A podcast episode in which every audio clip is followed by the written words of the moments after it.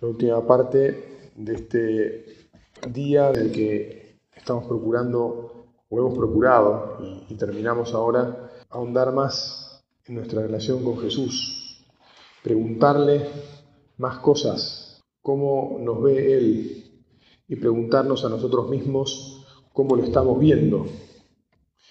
Y de hecho, quería sugerirte que hagamos nuestra oración sobre las miradas, sobre las miradas de Dios, sobre cómo nos mira Él a nosotros y sobre cómo nosotros tenemos que aprender a mirar a través de sus ojos, cómo nosotros le miramos a Él, cómo miramos a nuestros hermanos. Nuestra vida, eh, sabemos, la vida cristiana, es un constante seguir a Jesús, y sabiendo que quien, quien sigue a Jesús, quien ve a Jesús, ve al Padre. ¿Te acordás? Muéstranos al Padre y nos basta. ¿Eh? Me parece que es Tomás o, Felipe el que se lo dice, ahora se me escapa. Y, y Jesús le responde, el que me ha visto a mí ha visto al Padre. Jesús nos muestra a Dios. Jesús es Dios. ¿Cómo mira Dios a la creación? ¿Cómo nos mira a cada uno de nosotros? Para que nosotros aprendamos a mirarle a Él y aprendamos a mirar a la creación y a nuestros hermanos. Ayer, ¿te acordás? Durante la clase eh, leímos el, el libro de Génesis, los primeros capítulos, y el relato de la creación, en uno de los relatos de la creación, cuando justamente crea al hombre, varón y mujer, dice, y vio Dios que era muy bueno. La primera vez que habla la Sagrada Escritura de la mirada de Dios, habla de una mirada positiva, una mirada, podríamos decir, cariñosa, una mirada de enamorado. Ay, qué bueno que está esto. Una mirada que se siente atraída. Gracias Señor porque nos mirás siempre con bondad. La mirada de Dios sobre lo que Él ha hecho es una mirada muy buena. Es una mirada muy buena. El resto de la creación también es buena, pero nosotros, o nosotros los hombres, es muy buena. Esta mañana recordábamos que cada uno de nosotros además es único. Y entonces qué cantidad notable de miradas muy buenas, ¿no? Una por cada uno de los seres humanos que Él ha creado. Qué infinito es tu amor, Señor. Y cómo no tenés recato en manifestarlo, porque podríamos decir, y creó Dios a Juan y vio que era muy bueno, y creó a Pepe y vio que era muy bueno, y creó a Alberto y vio que era muy bueno, y así el nombre de cada uno de nosotros, el nombre de cada ser humano, a lo largo de todos los tiempos. ¿Verdad que me parece, algunos de ustedes por lo menos en su interior están, estarán ya preguntándose, ¿y yo? Yo cuando miro a los demás también veo que son muy buenos. Porque está claro que la mirada de Dios, la mirada del mismo Jesús, sobre la que ahora vamos a ir, es el espejo en el cual tenemos que mirar nuestra mirada. ¿Cómo vemos nosotros las cosas? ¿Qué ojos tenemos para las cosas? ¿Tenemos los mismos ojos de Dios? San Juan Pablo II en el año 85 eh, decía así, deseo que experimentéis una mirada así. Deseo que experimentéis la verdad de que Cristo os mira con amor. Se puede también decir que en esta mirada amorosa de Cristo está contenida, casi como en resumen y síntesis, toda la buena noticia. Insisto con esta primera mirada de Dios, que el, Papa, que el Papa grande, el Papa San Juan Pablo II, nos dice, es también así la mirada, obviamente, de Jesús. Porque lo primero que necesitamos recordar siempre es que somos amados de Dios. y Dios nos ama en su mirada. Jesús mira a cada uno de nosotros y mira a la humanidad entera. pensemos ahora en Él, en esos años, no muchos, en los que recorrió los mismos caminos que nosotros. Algunos de ustedes han estado en, Tierra Santa hace poco y han vuelto con ganas de volver a Tierra Santa, para que sus ojos tal vez se posen de vuelta en los lugares en los paisajes en los que se posó Jesús, en los que Jesús posó su mirada. Pero también porque allí, es obvio, resulta más fácil imaginar cómo miraría Jesús a las multitudes que se reunían alrededor suyo y cómo también las miraría no como masas anónimas, ¿verdad? No sé si a vos te pasa cuando ves algún partido de fútbol, a mí me llama la atención la cantidad de gente que va a los estadios. Y yo digo, bueno, wow, Toda esa gente ahí este, emocionándose, gritando, alentando. Y casi también me, llama la atención, bueno, están como masificados, están este, absorbidos por, por, la, por, por la generalidad, son un grupo. Y sin embargo, Jesús no miraba a las multitudes así, masificadas. No veía, estos son los hinchas de tal equipo y estos son los hinchas de tal otro. Jesús sigue hoy, y en entonces y hoy, viendo a cada uno de nosotros con nuestro nombre, de manera singularísima, y de, y de todos sigue pidiendo respuesta sigue esperando amor. ¿Te acordás aquel joven que se le acercó y le dijo, Maestro bueno, ¿qué de hacer para ganar la vida eterna? Y te acordás cómo dice el Evangelio que Jesús, mirándolo, lo quiso, se prendó de él. Dijo, wow, este tipo qué bueno que es.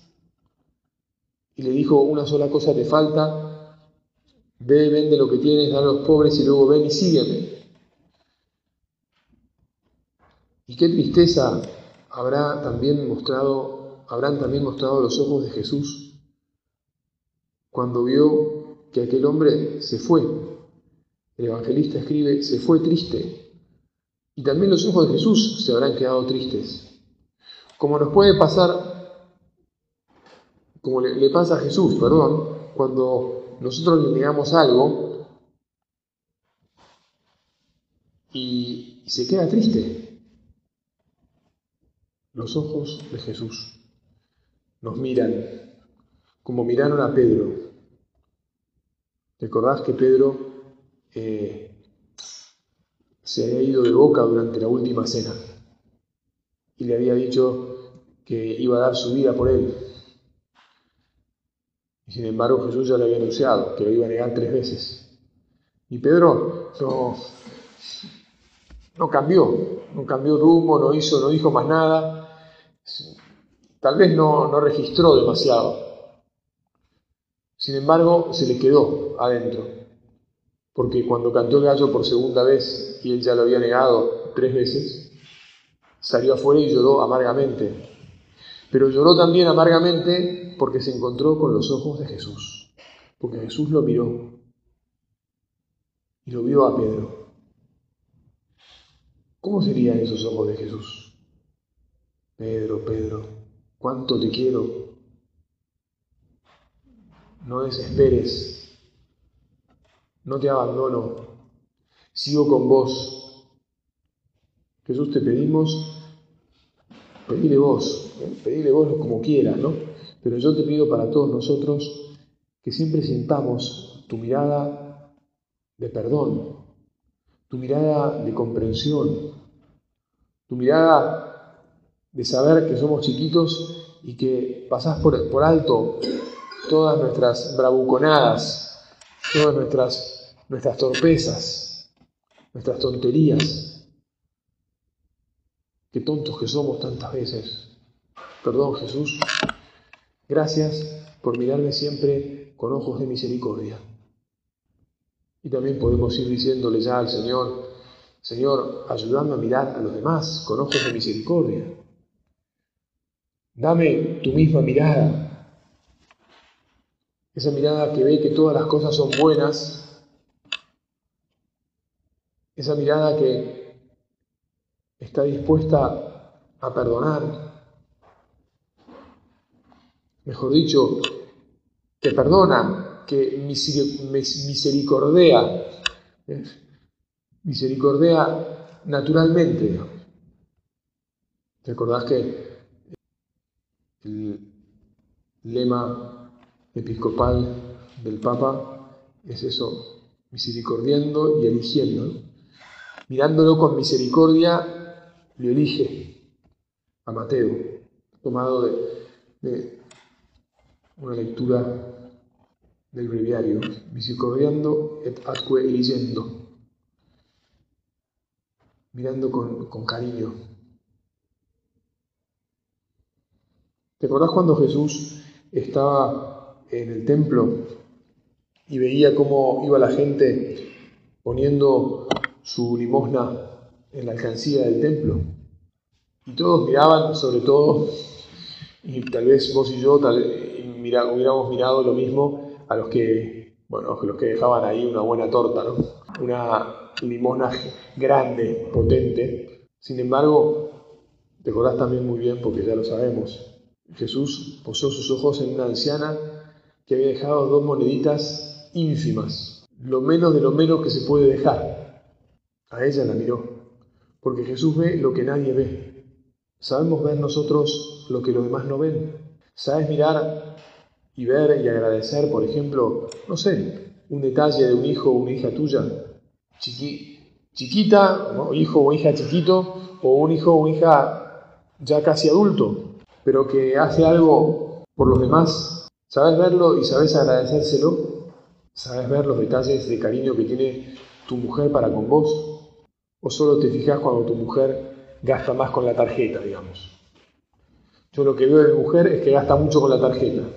Tal vez hace, alguna, hace un montón de cosas buenas que no estás acostumbrado a ver o por lo menos que pasás por alto porque nunca reparás en que hay que agradecerlas, en que uno puede alentar a que sigan sucediendo, en que no hay que tomar las cosas for granted. ¿eh? You're taking it for granted es una expresión que eh, aprendí allá en Nigeria y que no, no, no consigo traducirla exactamente, ¿no? pero dice, a veces damos las cosas porque así tienen que ser, digamos. ¿no? Pará, las cosas alrededor nuestro a veces son maravillosas, la mayor parte de las veces, Señor, que las agradezcamos. Señor, que sostengamos a quienes hacen que sean así, que apoyemos, que alentemos. Jesús mira a cada uno de nosotros y nos invita a la entrega porque Él se entrega completamente. Y entonces eh, es como que nos enseña a levantar a nosotros los ojos a las cosas que valen la pena. ¿Detrás de qué cosas estás corriendo?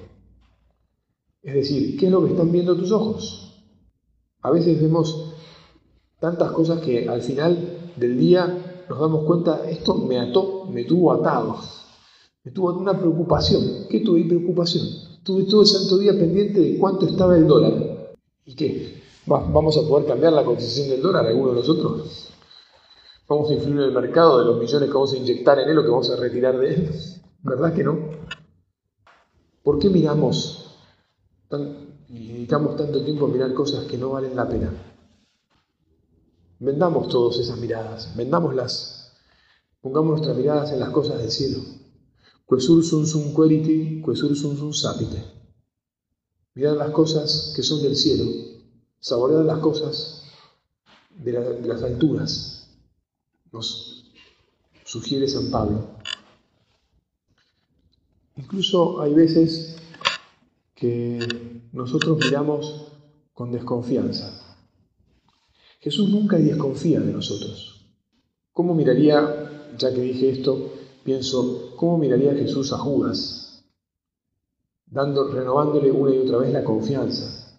Diciéndole, Judas, te estoy tratando bien, te estoy llamando a la conversión, confío en que puedes hacerlo, mírame de otra manera. El problema de Judas fue que poco a poco fue mirando a Jesús con, con desconfianza, con apartamiento, con rencor, de costado, porque no hacía lo que, lo que él pretendía que Jesús hiciera. No sé si has leído alguna cosa o has meditado sobre la figura de Judas. Eh, hay quienes dicen que, que Judas era de los más estrictos y que entonces Judas esperaba bastante en una redención eh, política, era de los volcados a los esenios, entonces lo que, lo que quería que, que, bueno, estaba esperando que Jesús, chácate, ¿no? Les cayera a todos y, y, levantara la religiosidad del pueblo por la vía de casi de las armas y del, del poder. Claro, y como poco a poco fue viendo que Jesús no, no, no hacía eso, su mirada se fue distanciando poco a poco de Jesús. La, la, la tradición es consecuencia de un montón de miradas desconfiadas distantes, cada vez más cerradas, poco generosas. Incluso hay una mujer, aquella hemorroísa, ¿te acordás? Que tiene un montón de fe y que por detrás, eh, entre medio de la multitud, haciendo fuerza para abrirse camino, consigue tocar la orla del manto de Jesús. La orla del manto. Y Jesús mira, mira, Jesús mira, ¿quién fue el que me tocó? Le dicen, ¿nos estás cargando? Sientes que te aprietas por todos lados y preguntas quién te tocó. ¿Qué es esto? ¿Cómo serían los ojos de esa mujer? Desde luego, algo de desconfianza tendría. ¿Qué va a pasar ahora? Porque ella había sentido que estaba curada. Pero al mismo tiempo había quedado como en evidencia, ¿no? descubierta delante de todo el mundo. Y hoy iba, iba a decir. A veces a nosotros nos pasa que miramos a Jesús con todo esto que sabemos ya que Jesús nos quiere, porque si ella se, había acercado, si ella había tocado con tanta fe el manto, sabemos que sabía que Jesús podía hacer el milagro que nadie le había hecho, la curación que, que venía buscando y deseando desde hacía tanto tiempo, lo sabemos, lo sabía ella, y así todo debe haber hablado bajito, diríamos así, pero se encontró con, con los ojos de Jesús que enseguida le deben haber devuelto, ¿no? Miró con cariño, tu fe te ha salvado. Hija, tu fe te ha salvado. Y ahí se confirmó la curación, digamos. Jesús, que cuando yo haga oración, me acerque a vos con fe y que sienta que me mirás y que me cambiás, que confirmás mi conversión, que me fortaleces el corazón simplemente porque he creído en ti y porque vos siempre mirás a todos tus hijos de esta manera también para rezar tenemos que sabernos mirados por Dios. Tal es así, viste que nuestro Padre no ha, compuesto muchas oraciones, ni nos ha querido este, dirigir la vida de piedad por el amor que tenía a nuestra libertad. Sin embargo, sí nos compuso la oración con la que empezamos nuestra, nuestro rato de oración cada día. Bueno, no es obligatorio, no es que tenga necesariamente que hacerlo así.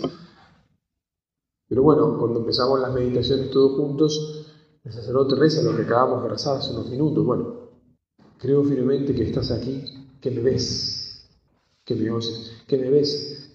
Necesitamos sabernos mirados para poder hablar con Él. Y necesitamos decírselo que, estamos, que somos conscientes de eso. Por eso una sugerencia de pasada nomás, pero que vale la pena es que cuando hagamos esta oración la hagamos, eh, la hagamos pensando en cada palabra. Incluso si haces la oración en el tren o en el colectivo o en el auto o, en el living de tu casa cuando están todos tus nietos alrededor tuyo y decís, bueno, mira, hoy es domingo, me enchufaron seis nietos, si quiero hacer mi oración la tengo que hacer ahora, con todos los nietos. ¿No? Muy bien.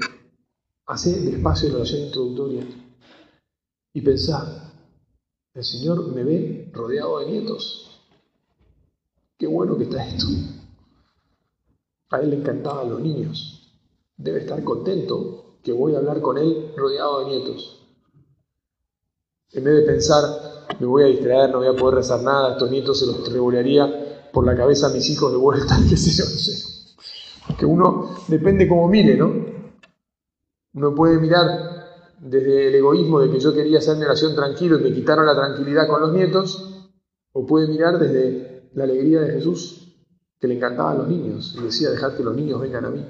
No le voy a quitar ni un, ni un pedacito de trazo a la palabra egoísmo, como te digo, a veces nosotros queremos rezar a nuestra manera, en nuestras condiciones.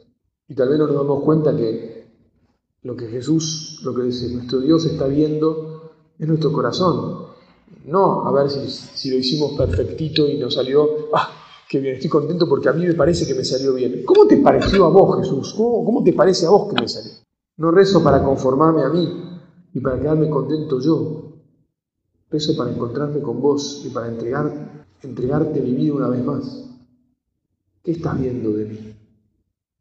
Se nos van yendo ya los minutos de esta oración. Podríamos hablar también de la mirada de la Virgen María, ¿verdad? La Virgen María miró a Jesús toda su vida. Lo tenía delante de sus ojos todo el tiempo.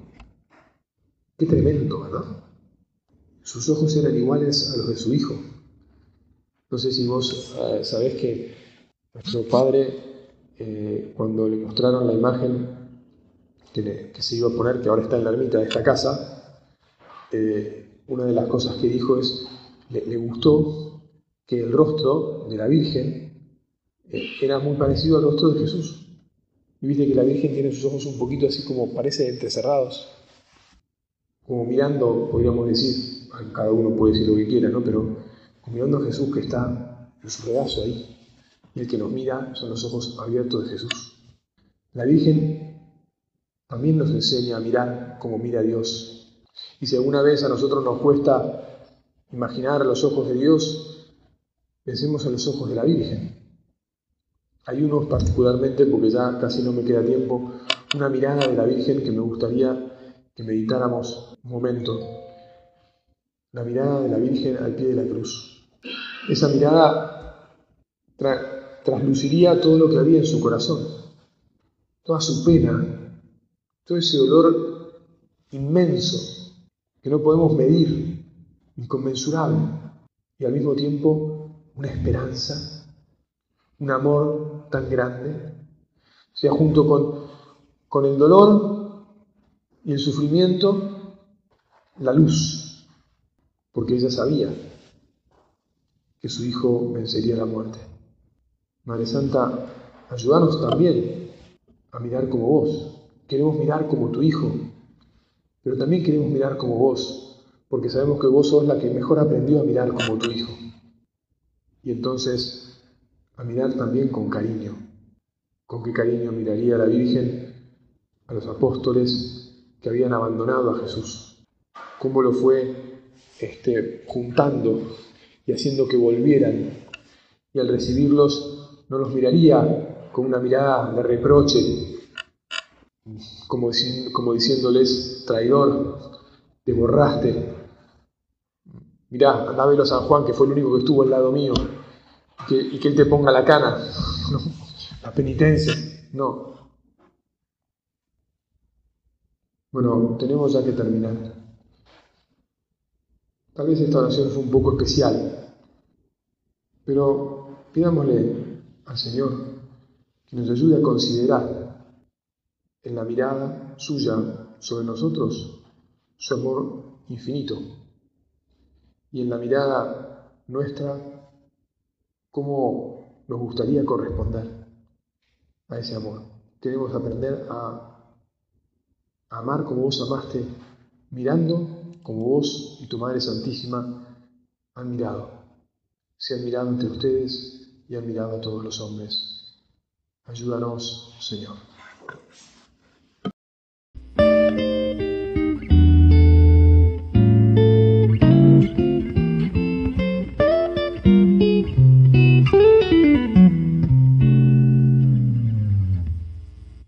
Cuando marqué el Evangelio antes de venir para acá, eh, me di cuenta, dije, a ver, aquí en qué marcas puse, y había puesto una marca, una estampa de San Juan Pablo II, muy mayor ya, y una estampa de Don Álvaro. Y dije, bueno, puede ser que esta meditación salga más o menos bien.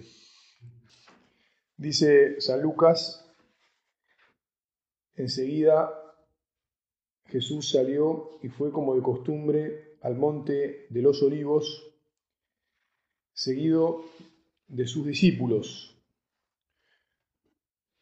Para esta altura del curso de retiro, en general, llega este momento en el que hay que profundizar en cómo es nuestra vida de oración. Y la oración de Jesús en el Monte de los Olivos es un pasaje excluyente del Evangelio para, para que nos metamos en nuestra vida de oración. Cuando llegaron, les dijo, oren para no caer en la tentación. Y cambiando de evangelista, y yendo a la estampa de Don Álvaro, San Marcos sigue diciendo así, quédense aquí mientras yo voy a orar. Lucas trae un, comentario, Marcos otro, pero en cualquier caso Jesús va a rezar y ellos están con él, que se supone que tienen que también rezar. Después, eh, sigue diciendo Marcos, llevó con él a Pedro, Santiago y Juan, y comenzó a sentir temor y a angustiarse.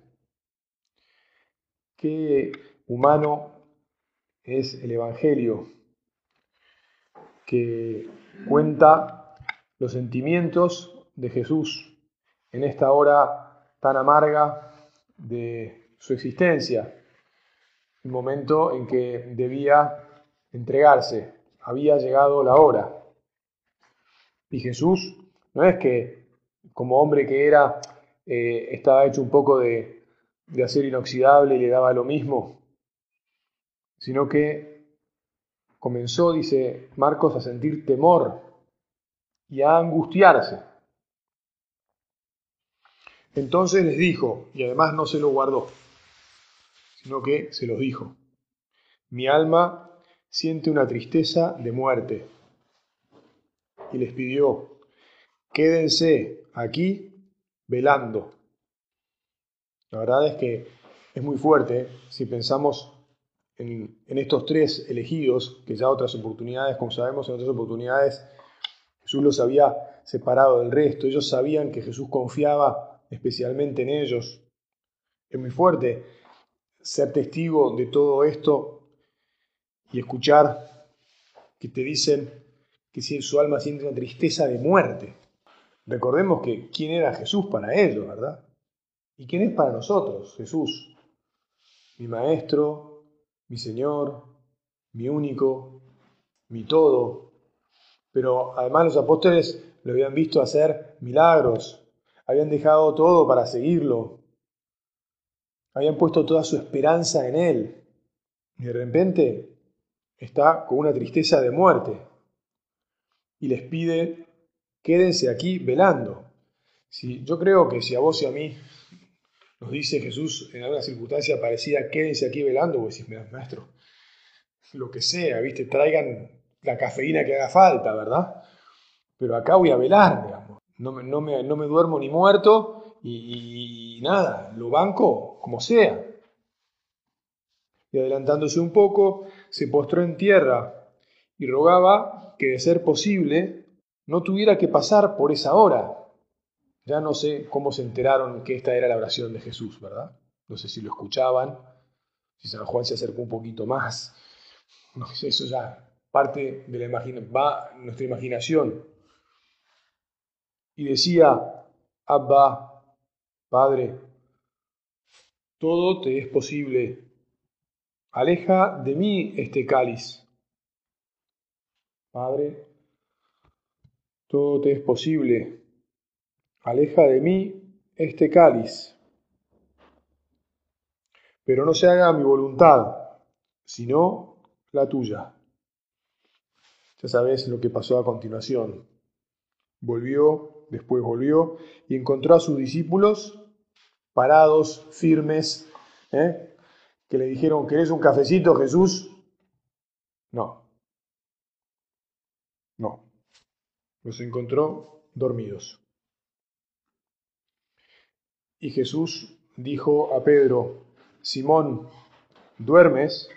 Se lo dijo a Pedro, al que había elegido como justamente eso, como piedra, como roca. ¿Duermes?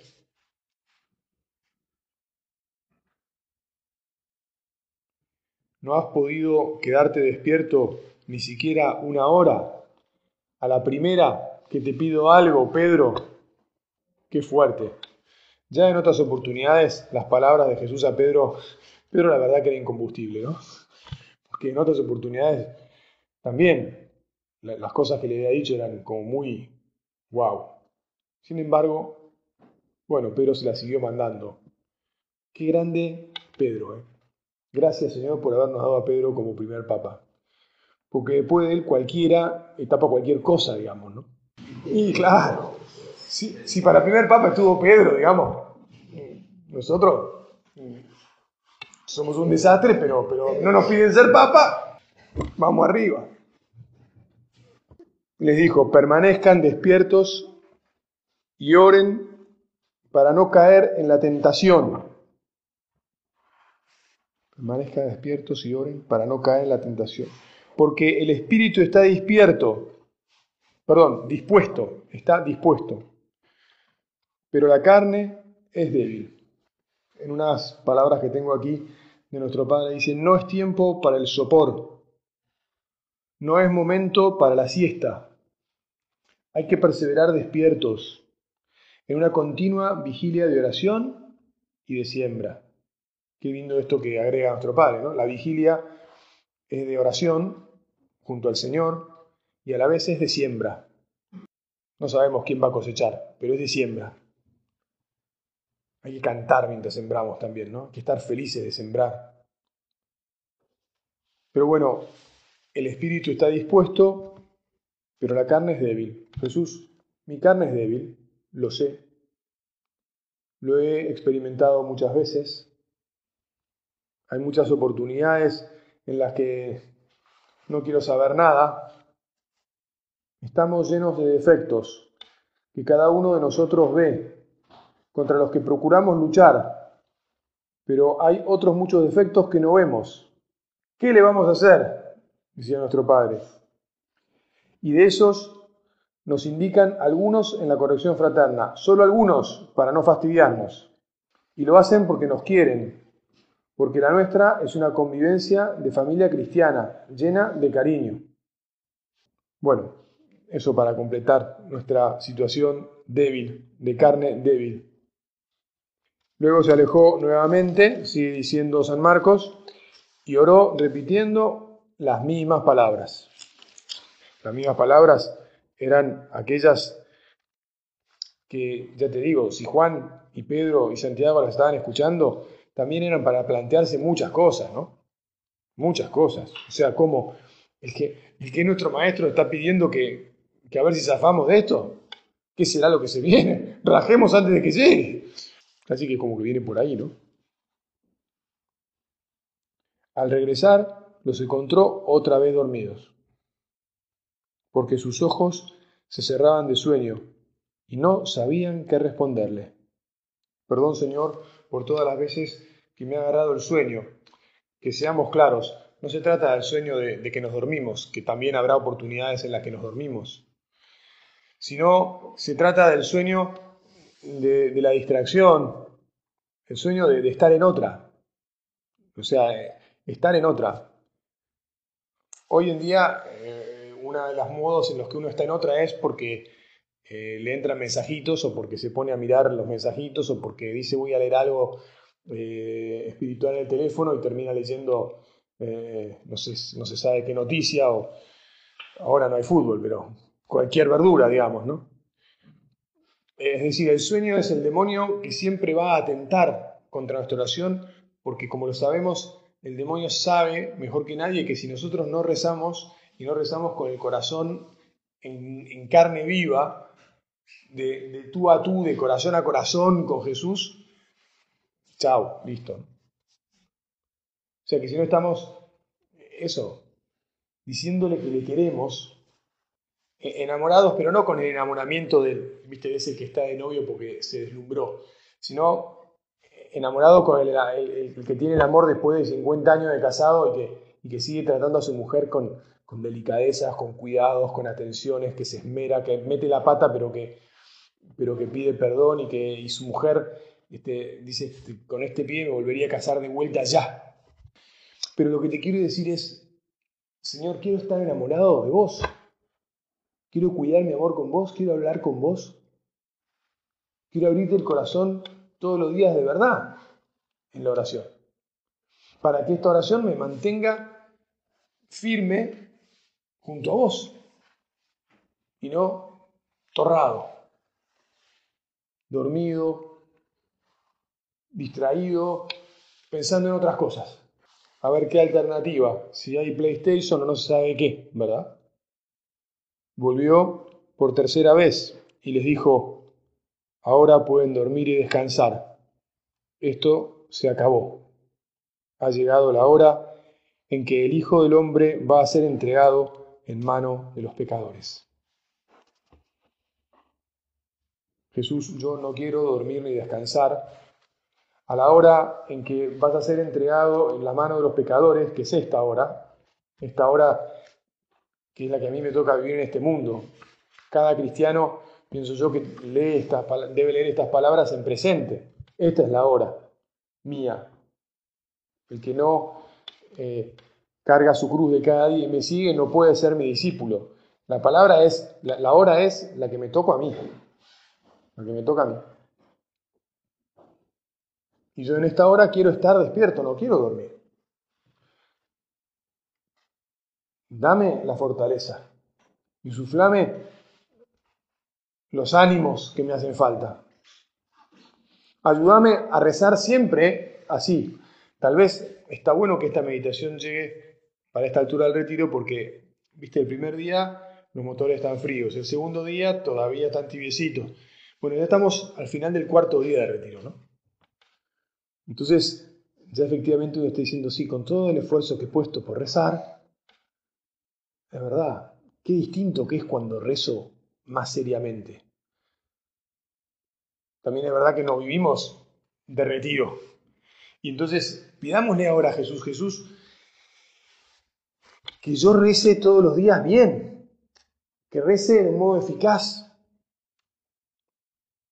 Naturalmente que las condiciones no van a ser las mismas, pero que, que te traiga mi corazón en serio cada vez que, que vengo al oratorio.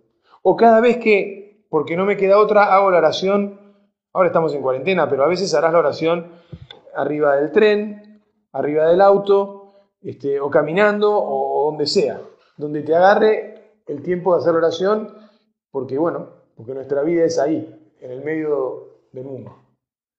Pero que, que ahí pongamos todo el corazón.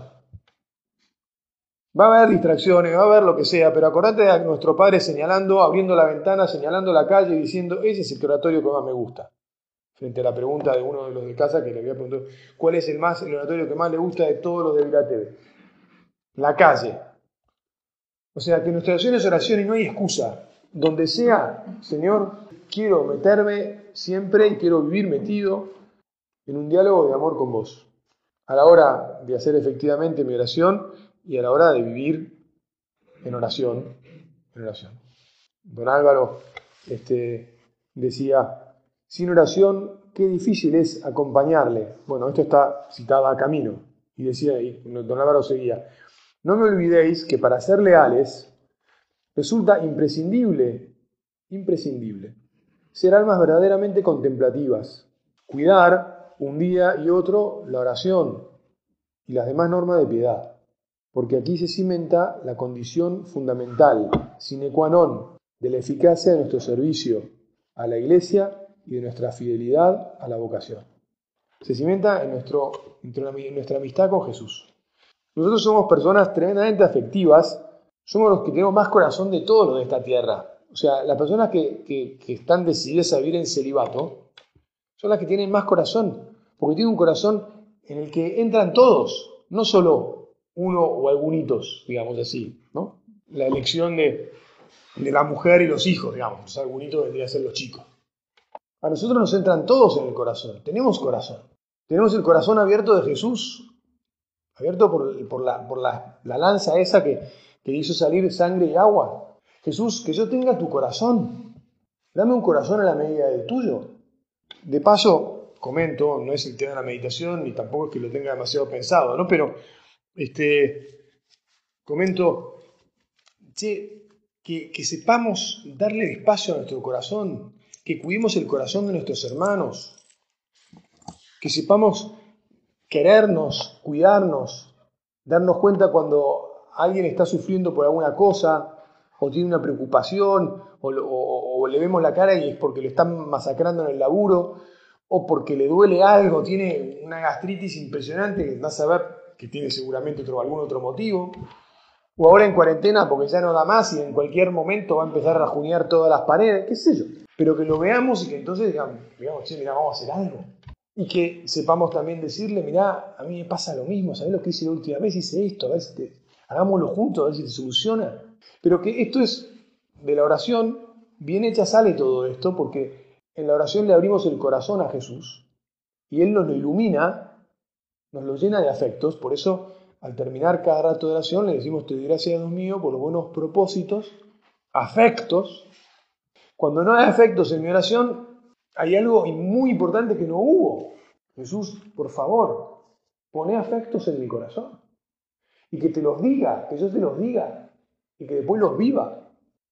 No sé si hacerte o no una pregunta muy desafiante. ¿Cuándo fue la última vez que le dijiste a Jesús, Jesús, te quiero mucho? TQM. ¿Le mandaste un mensajito a Jesús? En la oración venimos a esto. A hablar con nuestro amor Iba a decir con nuestro amigo, pero es que es mucho más que nuestro amigo, es nuestro amor. Y por lo tanto le tenemos que decir, contarle todo lo que nos pasa, lo alegre, lo fantástico, lo bueno. ¿Te acordás el punto 91 de camino, no? Tristezas, alegrías, afecto, todo. Y también lo, que nos cuesta, lo que nos está saliendo mal, lo que nos supone un, tironeo, una trompada, qué sé yo. Es que no me pasaron el frisbee, ¿viste? En el partido. Y, además se lo dije y lo mandé al, terminamos todo peleado. Mentira, no pasó esto, por suerte, pero. También contémoselo al Señor. Todo. Pero es una pavada. ¿eh? ¿Cómo padre nos va a decir que le contemos esta pavada? Pero ¿y si la vida está hecha de pavadas? Todos son pavadas.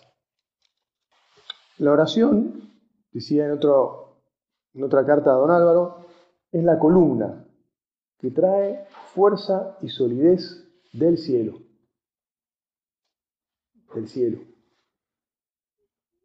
Sin oración, la labor de la obra se vendría abajo. Es más necesaria cuanto más metidos estemos en actividades, en las actividades profesionales y apostólicas. O sea, porque a veces uno dice, no, yo estoy todo el día haciendo apostolado, ¿viste? El pibe ese que se mueve, se mueve, va, viene, sube, baja, organiza, está en un círculo, una charla. Bueno, esto ya hoy en día sabemos que no es así, este, pero bueno, lo describo un poquito así para, ¿eh? Ya ni sucede que tengamos tan, Señor, por favor, remove los corazones de la gente para que no den bola, porque no nos da nadie bola, ni cinco de corte que nos da. Y remove mi corazón para que le hable de un modo más eficaz a las personas, para que le dé mejor ejemplo, para que esté más contento y, viéndome alegre, la gente diga, che, ¿a este qué le pasa? Que es lo que decía nuestro padre, ¿no? Que la gente, y lo que dice Francisco, que el catolicismo se transmite por atracción con esa cara de vinagre, no, no. Bueno, nosotros tenemos caras sonrientes, o estamos intentándolo de verdad, ¿no es cierto? Pero sin oración, la obra se vendría abajo, la labor de la obra se vendría abajo. Es el camino para atajar todos los males que padecemos, dice nuestro Padre en Forja, todos los males que padecemos. Porque es el camino que nos encontramos con Jesús, te insisto, en, ese, diálogo íntimo, personal, en el que compartimos. El otro día alguien decía, estoy juntando unos quinotos para compartir. Decía, qué bueno. ¿Cómo? Este, compartimos después en el té, digo, iban a quedar ahí, pero sí vamos a compartir de alguna manera. Este, compartimos con Jesús unos quinotos. Bueno, a mí me gustan los quinotos, algunos tal vez no, pero compartir, ¿verdad? compartimos con Jesús. ¿Quién es la mejor maestra de oración? Ya sabemos que la mejor es la Virgen, la que, la que meditaba todas las cosas en, su corazón, la que siempre tenía a Jesús delante de los ojos, la que llevó, eh, reunió y llevó a los apóstoles adelante cuando los días que, que, Jesús ya no estaba y faltaba ni el Espíritu Santo, la que de todas maneras, este, hasta cuando convocó a los apóstoles cuando ella misma se fue al cielo, es la Virgen porque la Virgen es la que estaba más identificada siempre con Jesús. Por eso, Madre, te pedimos que, que seas maestra de nuestra oración, que seas maestra de nuestros afectos, que seas maestra también de nuestro poner la cabeza en las cosas, porque seguramente con, el corazón que vos pones, también ponías la claridad de tu inteligencia maravillosa. Y entonces nos ayudarás a tomar siempre las decisiones más claras, más, oportunas, las más, ayer hablábamos de la virtud de la fortaleza, ¿verdad? Las que, las que justamente requieren fortaleza, requieren de un diálogo con Jesús bien hecho en la oración y, eso, y también de la mano de nuestra madre, que es pura ternura, pero que también es fortaleza. Qué lindo es pensar, ¿no? Que, se reúnen en la misma mano la ternura y la fortaleza, que nos sostiene. Y dice, bueno, ida y sí, toma. Bueno, la verdad es que eh, vamos a terminar acá nomás, aunque queden unos minutos, porque ya está. Hay muchos maestros de oración, también a ellos podrás acudir. Hay que saber que cada uno hace la oración, decía San Juan Pablo II, como el Espíritu Santo le permite, pero lo importante ya nos lo ha soplado este mismo Espíritu Santo. Así que confiando en la Virgen, le vamos a decir que le pedimos, Madre, te pedimos que para cada uno de nosotros y para todos nuestros hermanos en el mundo entero, que, que aprendamos día a día a hacer oración, que confiemos absolutamente en una oración bien hecha, también cuando no tenemos ganas, cuando no nos da tiempo, cuando aparecen mil otras alternativas que se nos antojan mejores, que no. Dice, mira, que yo no me puedo, no me puedo dar el lujo de perder la intimidad con Jesús. Y ahí voy a ponerle todo. Y si alguna vez lo que sucede es que estoy todo el tiempo, como viste así, así moviéndome porque me quiero ir, que también sepamos que esa oración es maravillosa porque es la oración que dice, mira, aquí estuve, como el, perro medio dormido a, los pies de su amo, este, bueno, como el que está queriendo irse, no importa, pero aquí estuve. Y el Señor premia esa oración. Y nuestra madre nos dice, bien, hijo mío, aquí el Señor te tuvo, ya vas a ver cómo te pagará este esfuerzo que hiciste. Madre Santa, que cada día seamos fieles a la vida de oración para poder ser muy fieles a tu Hijo como vos nos enseñaste. Bueno, me vuelvo a tratar de conectar con el retiro, su, la oración que todos ustedes están haciendo y el, el hilo que traen. Lo que entiendo es que me toca ahora hablar y proponer que les hablemos con el Señor de algunas de las características que Francisco propone en su exhortación apostólica que debe tener la vida de, los cristianos, de los que luchan, eh, de los que desean que el Señor los haga santos. Me toca la paradoja de que la primera característica que, propone Francisco eh, va a necesitar de un equilibrio eh, interesante con el tema de ayer, porque ayer hablábamos de la, del enemigo del pelagianismo o de poner excesivamente el centro de de la lucha por la santidad en, la propia voluntad en la fortaleza de cada uno de nosotros, en el acento en lo que uno hace y que entonces voy a ser eh, santo porque yo y por lo tanto la desconfianza eh, en, la gracia de Dios. Bueno, eso lo vimos ayer. El tema es que la primera de las características de las que Francisco mismo habla después que debe tener la santidad es la fortaleza. La virtud cristiana de la fortaleza. Y como ya sabemos, a él le gusta eh, usar neologismos o, frases no tan habituales para describir las cosas y la llama el aguante. Ahora ustedes me están aguantando a mí, por ejemplo. Este, bueno, y, en realidad todos nos aguantamos este, unos a otros. Bueno, no vamos a cargar las tintas, pero lo que sucede eh, es que eh, sí, hace falta fortaleza para, para aguantarse. El, Papa dice que mm, estas notas que quiero destacar no son todas las que pueden conformar un modelo de santidad, pero son cinco manifestaciones de amor de Dios que vienen como a, eh, como a responder a, cinco problemas de la sociedad actual. Y en concreto, no, voy a leerlos todos porque este, en concreto esta, la fortaleza, es para superar la ansiedad nerviosa y violenta que nos dispersa y nos debilita. Y nos debilita.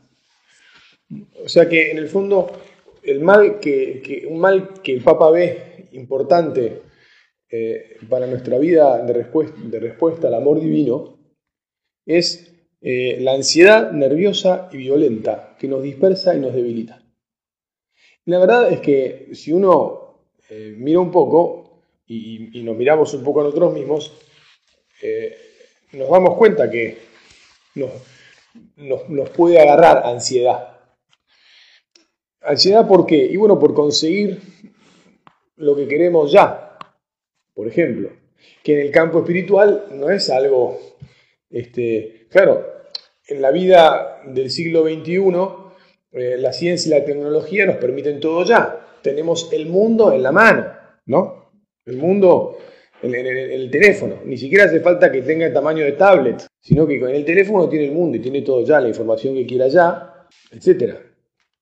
Por ejemplo, yo les voy a confesar que dije, bueno, qué figura muestra hoy eh, posibilidades de ser fuertes. Y se me vinieron a la cabeza los cuatro fantásticos. Este, y la verdad es que yo no tenía ni idea, no, no, no, tengo ni idea bien cómo eran los cuatro fantásticos. Y ¿cuál será la fortaleza de cada uno de los cuatro fantásticos? Bueno, googleé, puse los cuatro fantásticos y empecé a mirar hasta que descubrí quién era quién y cómo era fuerte cada uno de los cuatro fantásticos. Ahora lo, podemos, lo vamos a comentar. Pero decía, querer todo ya, la ansiedad, hace que también en la vida de relación con Dios por ahí queramos todo ya. Por ejemplo, queramos este, ser generosos ya. O queramos ser este, muy finos en el trato con los demás ya. Y por ahí algunos no nos sale tan sencillamente. O lo que fuere, ¿verdad? Entonces, eh, la fortaleza como, como sabemos también, en, última instancia, se encuentra en cualquier otra virtud. Bueno, todas las virtudes están engarzadas, entrelazadas, no, voy a insistir demasiado en esto porque lo sabemos. Y, uno no puede ser templado si no es fuerte y no, y no puede ser fuerte si no es templado también. Lo mismo que tampoco puede ser justo. Y en última instancia, eh, prudente y etcétera y con, todas las virtudes que ellas, que ellas cuelgan. ¿eh? ¿Cuál es eh, la fortaleza que nosotros te pedimos, Jesús? Si yo ahora dejar un, poco de silencio, ¿cuál es la, fortaleza nuestra? La fortaleza nuestra es la fortaleza de Dios. Lo primero que nos tenemos que decir es esto. Señor, eh, dame tu fortaleza. Que para enfrentar cualquier dificultad, para enfrentar el mismo deseo de seguirte, no confíe en mí, sino que confíe en vos. Que, que tenga, por lo tanto, en la vida este sentido claro y distinto, este sentido sobrenatural de que vos sos el que me lleva adelante. El Papa lo escribe con toda claridad. Desde esa firmeza interior es posible aguantar, soportar las contrariedades, los vaivenes de la vida. Las también las agresiones de los demás, sus infidelidades y defectos.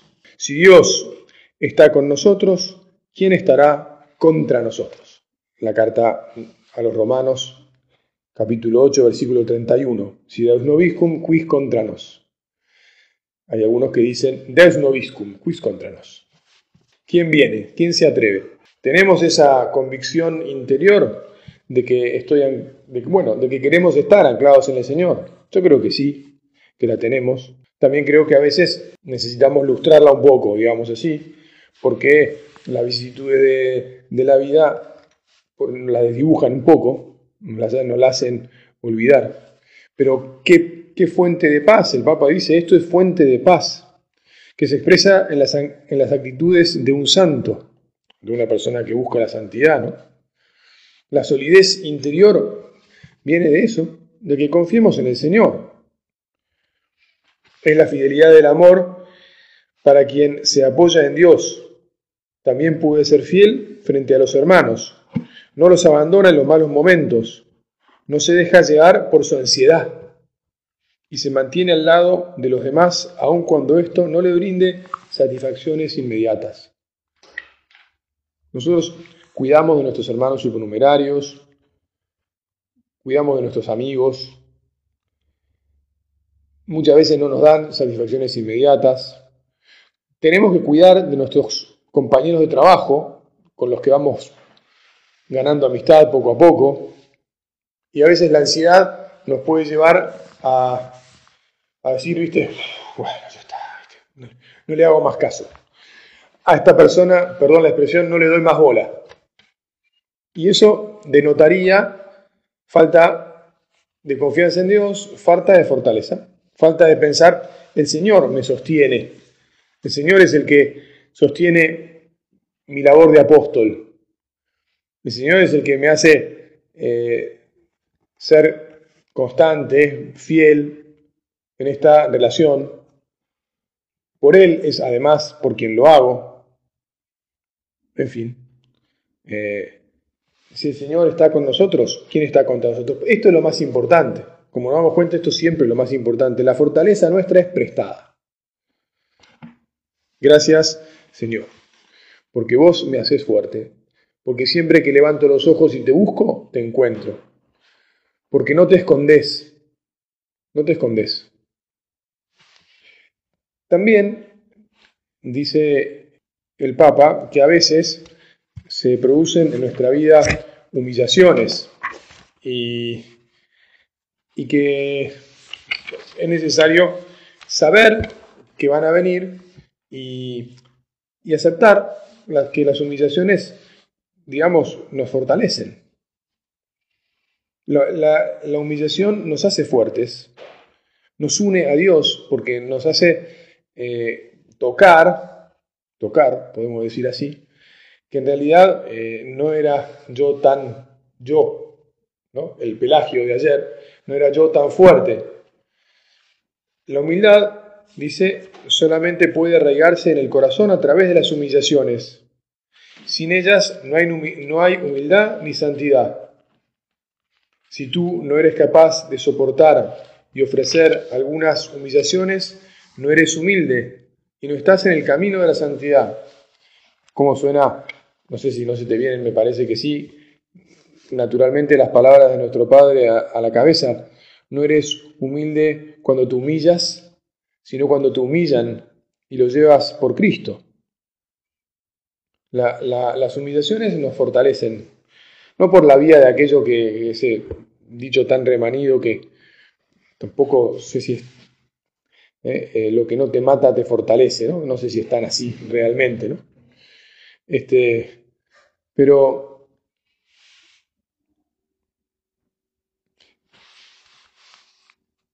igual el Papa también aclara que la humillación, dice, no digo que la humillación sea algo agradable, porque eso sería masoquismo, sino que se trata de un camino para imitar a Jesús y crecer en la unión con Él entonces, si crecemos en la unión con Jesús por la vía de la que veníamos meditando hace un momento, ¿no?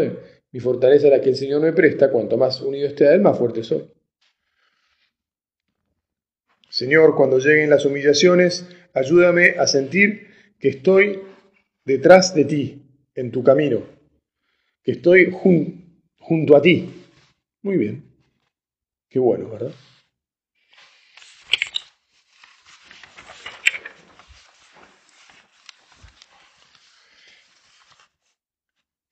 En la carta del Padre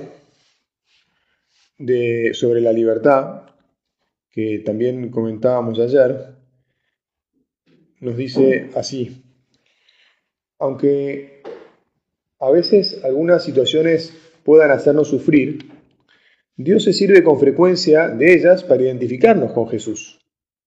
Como dice la carta a los Hebreos, Él aprendió por los padecimientos la obediencia, ese Él es Jesús, y trajo así la salvación eterna para todos los que le obedecen. Nos trajo la libertad de los hijos de Dios. Aceptar las limitaciones humanas que todos tenemos, dice el Padre, sin renunciar a superarlas en la medida de lo posible, es también manifestación y fuente de libertad de espíritu. Pensad, por contraste, en la triste actitud del hijo mayor de la parábola. ¿Recordás que ayer dejamos un poquito, no, no, nos, no le dedicamos mucho tiempo al hijo mayor de la, de la parábola. El, hijo menor terminó aceptando las, limitaciones que había tenido su actuación, sus decisiones, volvió y cambió su vida. Volvió a vivir en la casa de su padre como un, hijo libre, que quería estar ahí porque se daba cuenta que en realidad cualquier otra opción era muchísimo peor, más patética. El que no se había ido le echó en cara a su padre tantas cosas que había guardado, dice el padre, con amargura en su alma, y, como tampoco es capaz de sumarse a la alegría familiar. Su libertad se había ido haciendo pequeña y egoísta, incapaz de amar. Cuando no aceptamos las cosas, entre otras cosas las cosas que nos hacen sufrir, porque en la casa del Padre se vivía bárbaro y se vive bárbaro, pero también hay, que sufrir porque Jesús abrazó la cruz. Supone humillaciones a veces. Todos las tenemos, porque la vida en la tierra es así, o sea, estamos junto a Jesús, pero siempre hay dificultades. Siempre hay esas humillaciones o esas cosas que nos cuestan. Si no lo hubiera, ya estaríamos en el cielo. El único lugar donde no las hay es en el cielo. El que piensa, no, bueno, yo en realidad, este, si viviera con quien quiera, digamos, si hubiera formado una familia, seguramente no tendría ninguna humillación. Ja, toma. Entonces, este, este hijo mayor se había ido empequeñeciendo, incapaz de amar, dice el padre, de entender que todo lo que era de su padre era suyo. Vivía en su casa, pero era libre, no era fuerte, porque su corazón estaba en otro lado. Y efectivamente, mm, segura, es, es, muy probable que ustedes y yo, en los momentos que hayamos tenido más dificultad, y nos hayamos sentido débiles y hayamos tenido como una protesta interior, si la hubo, no sé, porque no es necesario que la haya habido, pero si la hubo alguna vez, esa etapa en la, en la vida de, uno de nosotros, es por eso, por estar alejados del Señor, por, por pretender este, fortalecernos en nosotros, en, en, mi idea, en lo que yo quiero, en lo que, no sé si en mi gusto, en mi comodidad o en lo que fuere, y no en el Señor y en en el saber que Él me ama, me sostiene, me lleva y estar libremente abrazado a Él y decir más, sí, ¿qué me importan las demás? cosas, ¿no? Me importa, ¿Qué me importa la comodidad? ¿Qué me importa el pretender hacer siempre lo, a ver, lo que se me da la gana en el mal sentido de la gana, ¿no? Bueno, pues eso por el lado de la humillación, ¿no? Este, está claro que, necesitamos eh, cultivar la fortaleza eh, sin caer en el pelagianismo. Está claro que tenemos no sé, en camino hay un montón de, indicaciones que nuestro Padre nos da eh, para forjar la voluntad.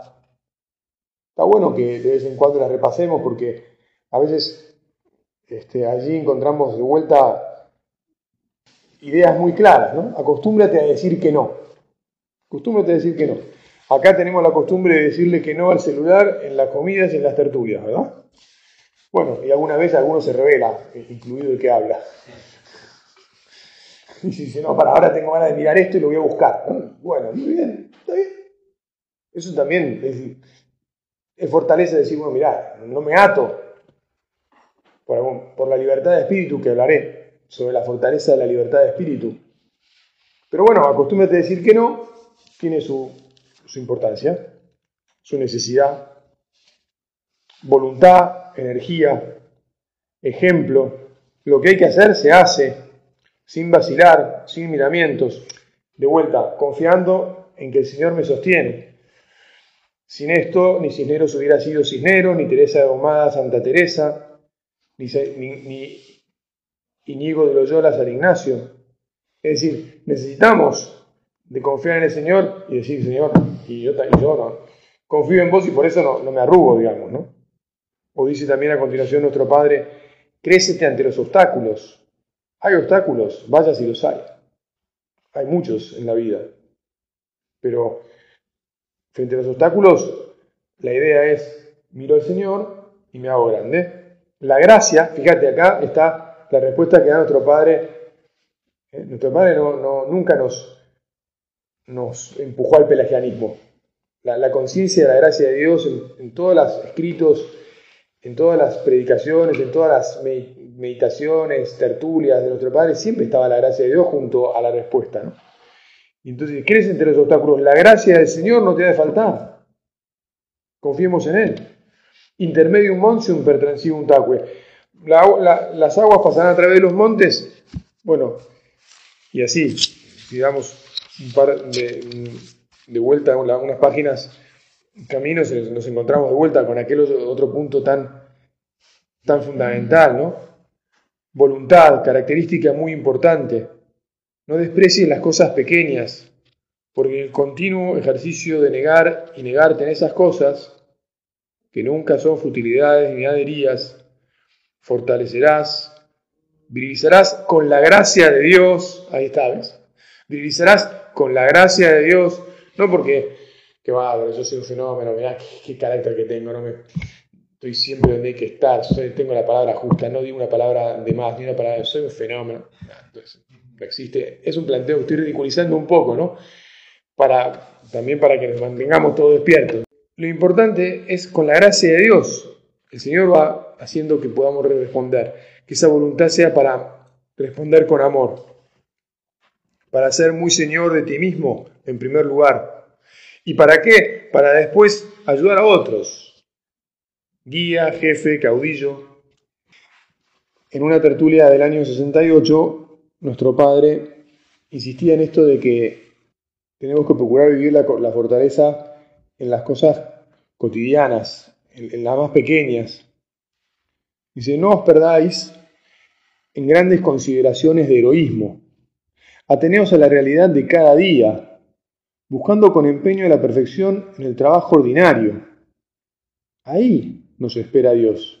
Diariamente tenemos la ocasión de que nuestra respuesta sea afirmativa. No sé, ahora que tanto se habla de los exámenes online, ¿no? Bueno, hay que preparar el examen online o hay que rendir el examen online.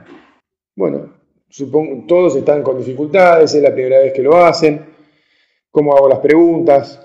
Cómo hago la dinámica del examen, cuántas camaritas le pongo para que no se me copien. Este, y bueno, yo cómo preparo el examen, hasta, dónde estudio, hasta dónde no estudio, qué cosas estudio, qué dejo de estudiar.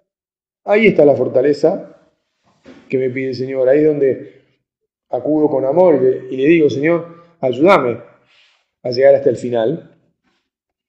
Y esa afirmación sí que debe ser heroica, tratando de excederse sin poner límites, dice nuestro Padre.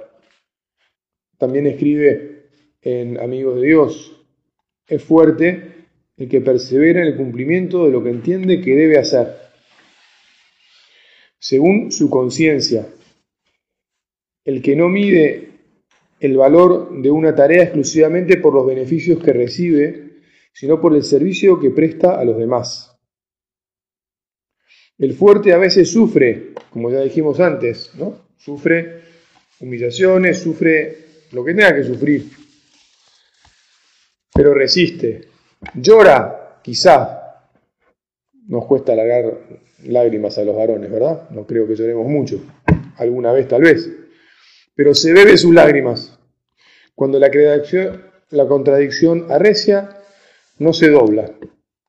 Bueno, aquí hay dos cosas que, quiero, quiero seguir para dos lados. Voy a seguir primero por esta última. Cuando la contradicción arrecia, no se dobla. Eh, hay un tema importante de la fortaleza que es la flexibilidad. Te dije que busqué los cuatro fantásticos. Uno de ellos, a ver, acá tengo todo anotado. Uno de ellos que se llamaba, ah, justamente, el líder del grupo, el señor fantástico, Reed, Richards, su, fortaleza radicaba en la elasticidad, radica en la elasticidad, es ese hombre de goma. Este, se, alarga y después también cualquier cosa que, ¿no? Si le pegan, el tipo no le pasa nada porque se hunde o qué sé yo. Este, bueno, la flexibilidad también es una manifestación de fortaleza. En la carta del Padre sobre la libertad dice así, la libertad de espíritu significa también no atarnos a obligaciones que no existen. Saber prescindir y cambiar con flexibilidad tantos detalles de la vida que dependen de nuestra libre iniciativa personal. Estos tantos detalles de la vida, como sabemos, son la mayoría, porque en la vida casi todo es opinable, ¿no? Nos reíamos cuando yo entré al laboratorio aquí porque este, prendí unas luces y me dijeron, ¿vos prendés luces? Y sí, prendí las luces, pero ¿y lo demás? Y bueno, lo demás, hoy más luces prendía porque yo la prendí. es opinable si vamos a tener más luces prendidas o menos, digamos, pero bueno, flexibilidad. Hoy yo prendí más luces. Este, muy bien, otro día me bancaré que estén más luces apagadas. La mayor parte de las cosas de la vida son así. Si uno pretendiera este, siempre una cosa distinta, sería un débil y, con esa debilidad no podría seguir a Jesús. No podemos seguir a Jesús si, no sabemos de flexibilidad también. Es una fortaleza la flexibilidad. Y lo otro acá es que esto de la libertad de conciencia, ¿no? Decía, según su conciencia, según su conciencia. Y, el Padre en la, en la carta también, un poquito más adelante, nos dice, querría detenerme por eso a considerar la importancia de la libertad de espíritu. No me refiero al sentido ambiguo que a veces se da en esta expresión, actuar conforme a los propios caprichos y en resistencia a cualquier norma. No es eso. La libertad de espíritu nos hace fuertes porque en conciencia sabemos decidir lo que el Señor inspira en nuestro corazón y estamos en paz porque seguimos a Jesús. En realidad, la libertad de todas las personas humanas, dice el Padre, está materialmente limitada por deberes naturales y compromisos adquiridos, familiares, profesionales, cívicos, etc. Sin embargo, en todo podemos actuar libremente si lo hacemos por amor. Y aquí vienen aquellas famosas palabras de San Agustín. Dilige et quod vis fac. Ama y haz lo que quieras. Si, si de verdad amamos y somos fuertes en la conciencia, cualquier cosa que hagamos, pues la haremos con paz, con la paz que nos da el saber que el Señor nos inspiró y que a Él le estamos siguiendo. Qué bien, qué bueno que le pidamos al Señor.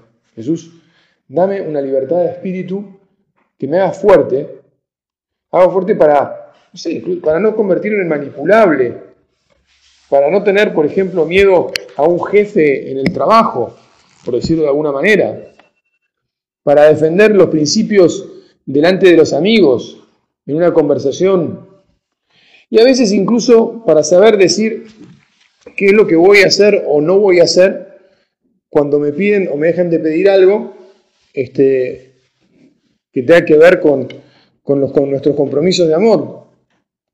¿Por qué? Porque somos fuertes en la, conciencia. Insisto esto que, dice el Padre, ¿no? según su conciencia, el cumplimiento de lo que entiende que debe hacer según su conciencia. Lamentablemente, este, ya se me acabó el tiempo de la meditación y, la verdad es que el Papa habla de muchas otras cosas.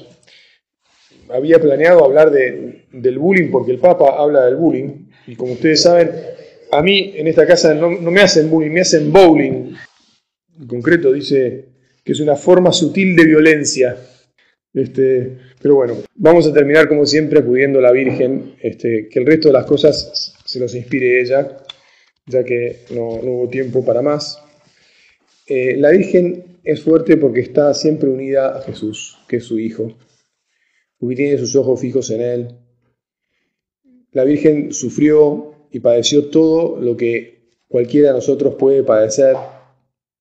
También humillaciones, la de huir, la de no tener un, lugar donde dar luz, etc.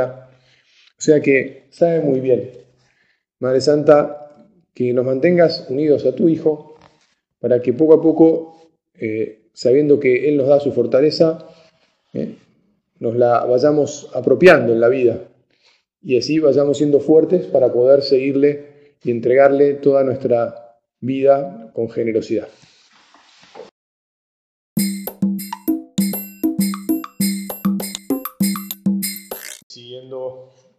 con la Gaudete et Exultate, es eh, el segundo de los enemigos que tenemos en el camino de santidad que señala Francisco y que es el pelagianismo. Me acordé que cuando salió eh, este documento, eh, un día me vino a ver una persona y me dijo, padre, ¿usted ya leyó la Gaudete et Exultate? Sí, sí, sí, ya leí. Eh, eh, ¿Vio el, capítulo sobre el pelagianismo? Sí, bueno, yo le contesté que sí. Me pareció inmediatamente intuir por dónde venía la mano. Este, me dijo, pero el papá lo escribió pensando, claro, ahí ya no me acuerdo a quién se refirió, si se refirió a él mismo o si se refirió en una persona de casa, eh, o si se refirió a todos en el conjunto. Por supuesto yo procuré este, no, no mostrar demasiado lo que estaba pensando. Pero la verdad es que, para serte muy sincero, cuando lo leí yo dije, qué bien que está dicho todo esto y qué bien, por lo menos, que nos viene a varios. ¿eh? no sé si no incluía a todos, este, en parte, naturalmente, me, me incluía a mí, y pensé que este, es algo que está muy bien, porque efectivamente el pelagianismo es un, enemigo que a todos aquellos que nos proponemos seguir al Señor porque hemos escuchado su llamado y, porque Él nos dice, bueno, ánimo, este, es, un, enemigo, es un defecto que, nos puede asaltar, que nos puede asaltar. El Papa eh, lo presenta diciendo que el poder que los gnósticos atribuían a la inteligencia, algunos comenzaron a atribuírselo a la voluntad humana, al esfuerzo personal.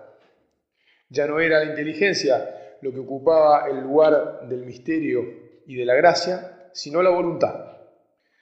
Se olvidaba que todo depende no del querer o del correr, sino de la misericordia de Dios y que Él nos amó primero. Eh, la verdad que estas palabras de San Pablo, mm, del el capítulo 9 de la carta a los romanos, son, son fuertes, ¿no? Todo depende no del querer o del correr, es decir, del moverse, del hacer, de lo que uno puede poner, sino de la misericordia de Dios. Venía hablando, yo me fui a repasar un poquito venía hablando de las promesas que Dios ha cumplido siempre con los hombres, ¿verdad? Y en concreto está el último que había hablado antes de, poner, de escribir esto, San Pablo es eh, la diferencia entre Jacob y Esaú. ¿Y por qué? Es que Jacob se terminó quedando con la herencia de Esaú. Y es que no todo depende del correr o del querer, sino de la misericordia de Dios que en el caso de Jacob y Saúl terminó eligiendo a Jacob. Y que Él nos amó primero, como, como dice claramente San Juan, como sabemos todos muy bien. Entonces, podemos empezar, bueno, ya hace unos minutos que empezamos esta oración, pero digámosle al Señor, Señor, que, que de verdad yo tenga siempre presente todos los días de mi vida que vos me amás y que me amás primero. Y que si me vas a llevar a buen puerto, si me llamaste a, a seguirte de cerca como a todos los hombres, pero si encendiste además en mi vida la llama de la vocación a la obra, que sepa que en realidad vos tomaste la iniciativa y que sos vos el que me va a santificar. Mejor dicho, el que me está haciendo santo, el que está obrando en mí esta, esta misericordia, este trabajo maravilloso que es el, de convertir un, pecador en alguien que, que ama de verdad al Señor. La verdad es que leyendo concienzudamente eh, este capítulo de, la Gaudete de Exultate, a mí se me ocurrió que podíamos como analizar o desilvanar distintos equívocos, digamos. El primer equívoco es el siguiente, eh, es entender, mi Papa lo dice textualmente así, a la voluntad como algo puro, perfecto y omnipotente. Dice, los que responden a esta mentalidad pelagiana o semipelagiana, aunque hablen de la gracia de Dios con discursos edulcorados, en el fondo solo confían en sus propias fuerzas y se sienten superiores a otros por cumplir determinadas normas o por ser inquebrantablemente fieles a cierto estilo católico. Perdona, voy a ser un poco tal vez audaz o, más que audaz, exagerado, no sé, o como te parezca.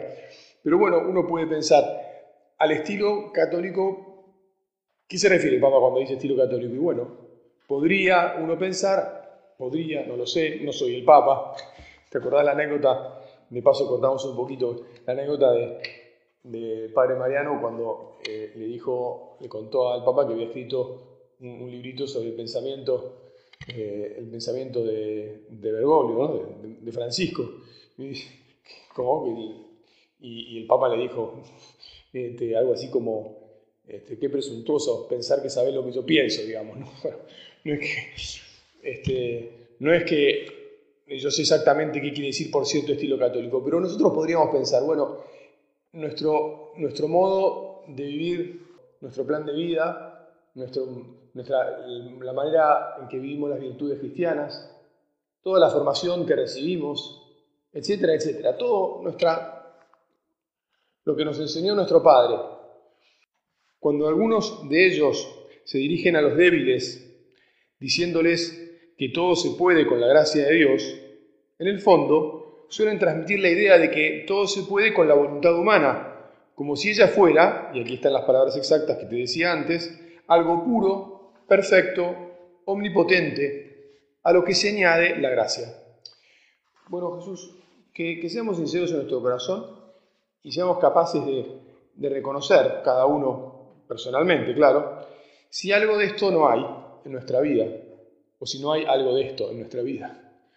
Algo de, decir, bueno, yo aquí este, me siento muy seguro, me siento muy seguro porque, bueno, porque no he dejado de cumplir el plan de vida ni una sola norma del plan de vida, ni un solo día de mi vida. Bueno, estamos eh, este, impostando una gracia, ¿verdad?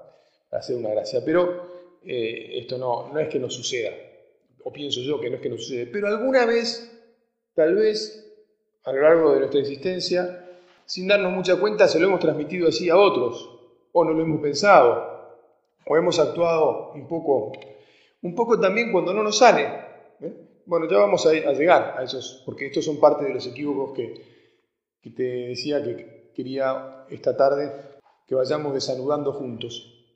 Bueno, quien, quien entiende la voluntad así, como algo que, una vez que se propone, ¿eh? me propusieron ¿eh?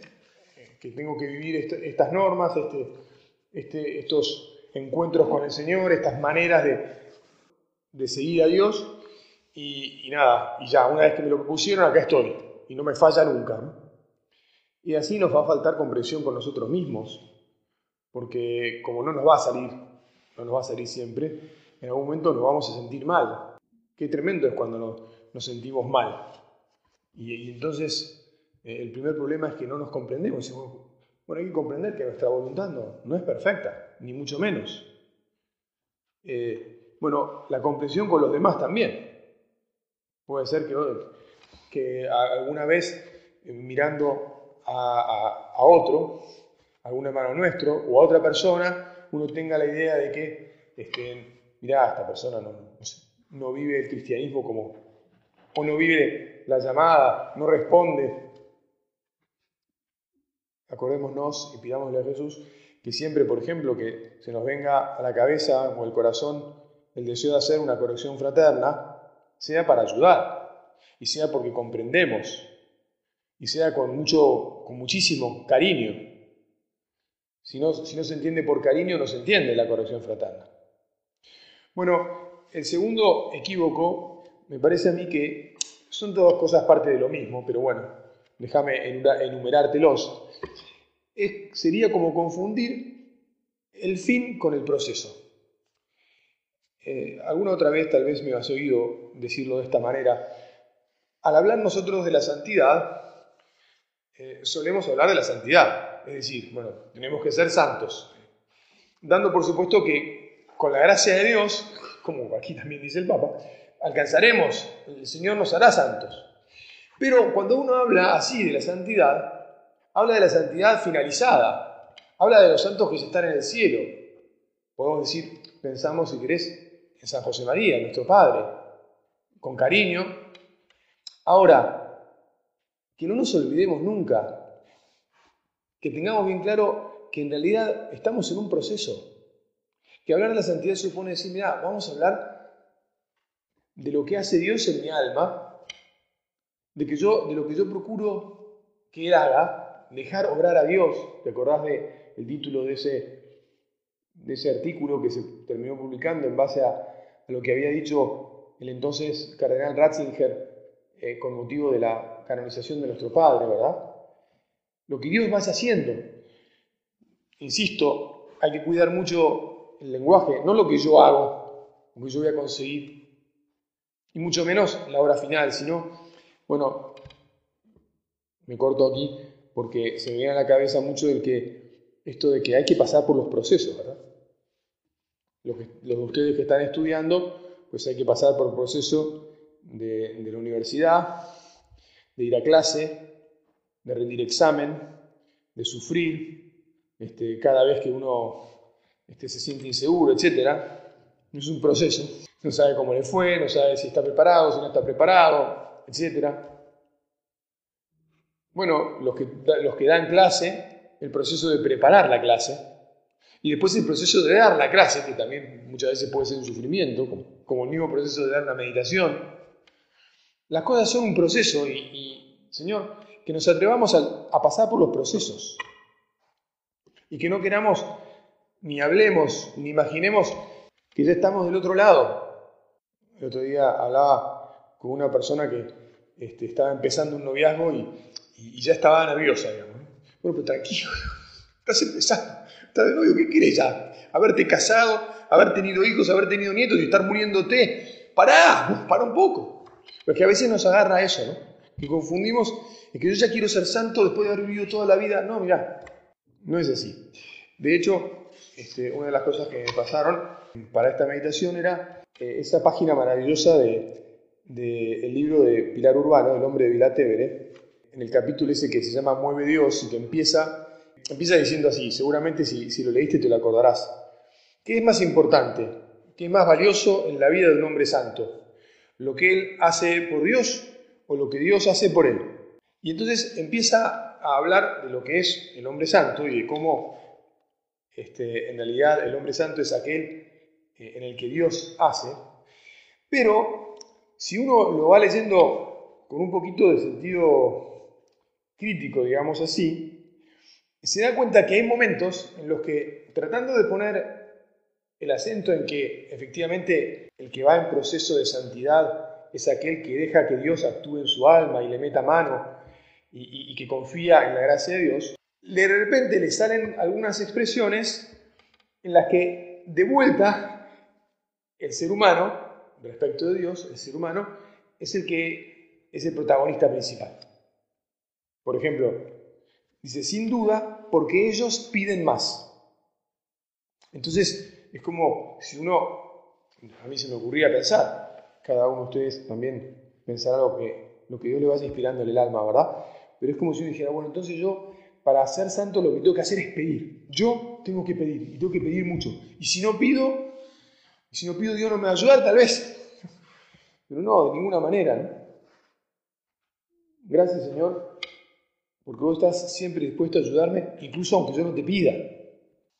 Desde luego que el hombre que busca a Dios le pide que venga en su ayuda, ¿verdad? Porque es, es consciente, como también dice aquí muy bien eh, Pilar Urbano, es consciente de, su necesidad, ¿no?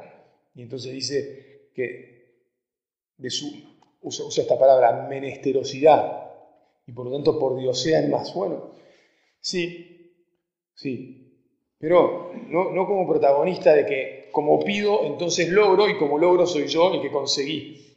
No, no es, no es así, ¿no?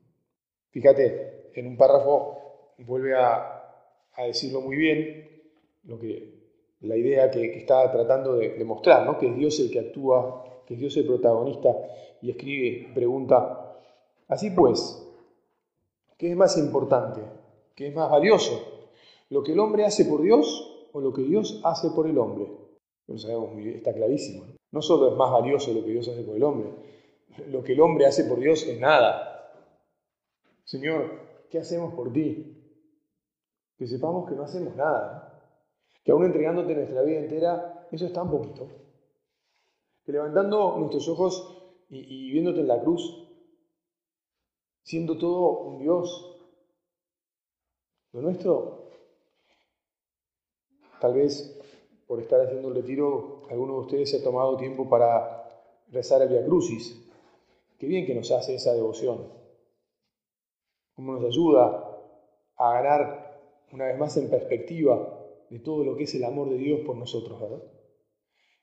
Y que efectivamente, por mucho que nosotros queramos hacer, no hacemos nada, no hacemos nada.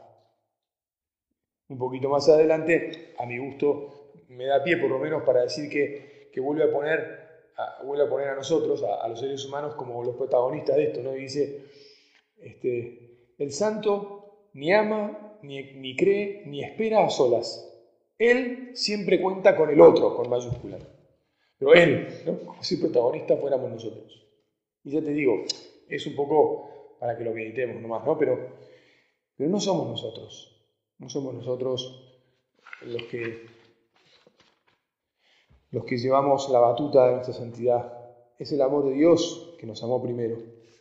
Por eso te decía que nunca confundamos el fin, o, la meta, mejor dicho, eh, ese lugar al que Dios nos llevará con su gracia y porque Él, en su infinito amor, esperemos que, Señor, ¿verdad que nos vas a llevar con el proceso? Y estamos en un proceso donde el Señor ¿eh? trabaja nuestro corazón.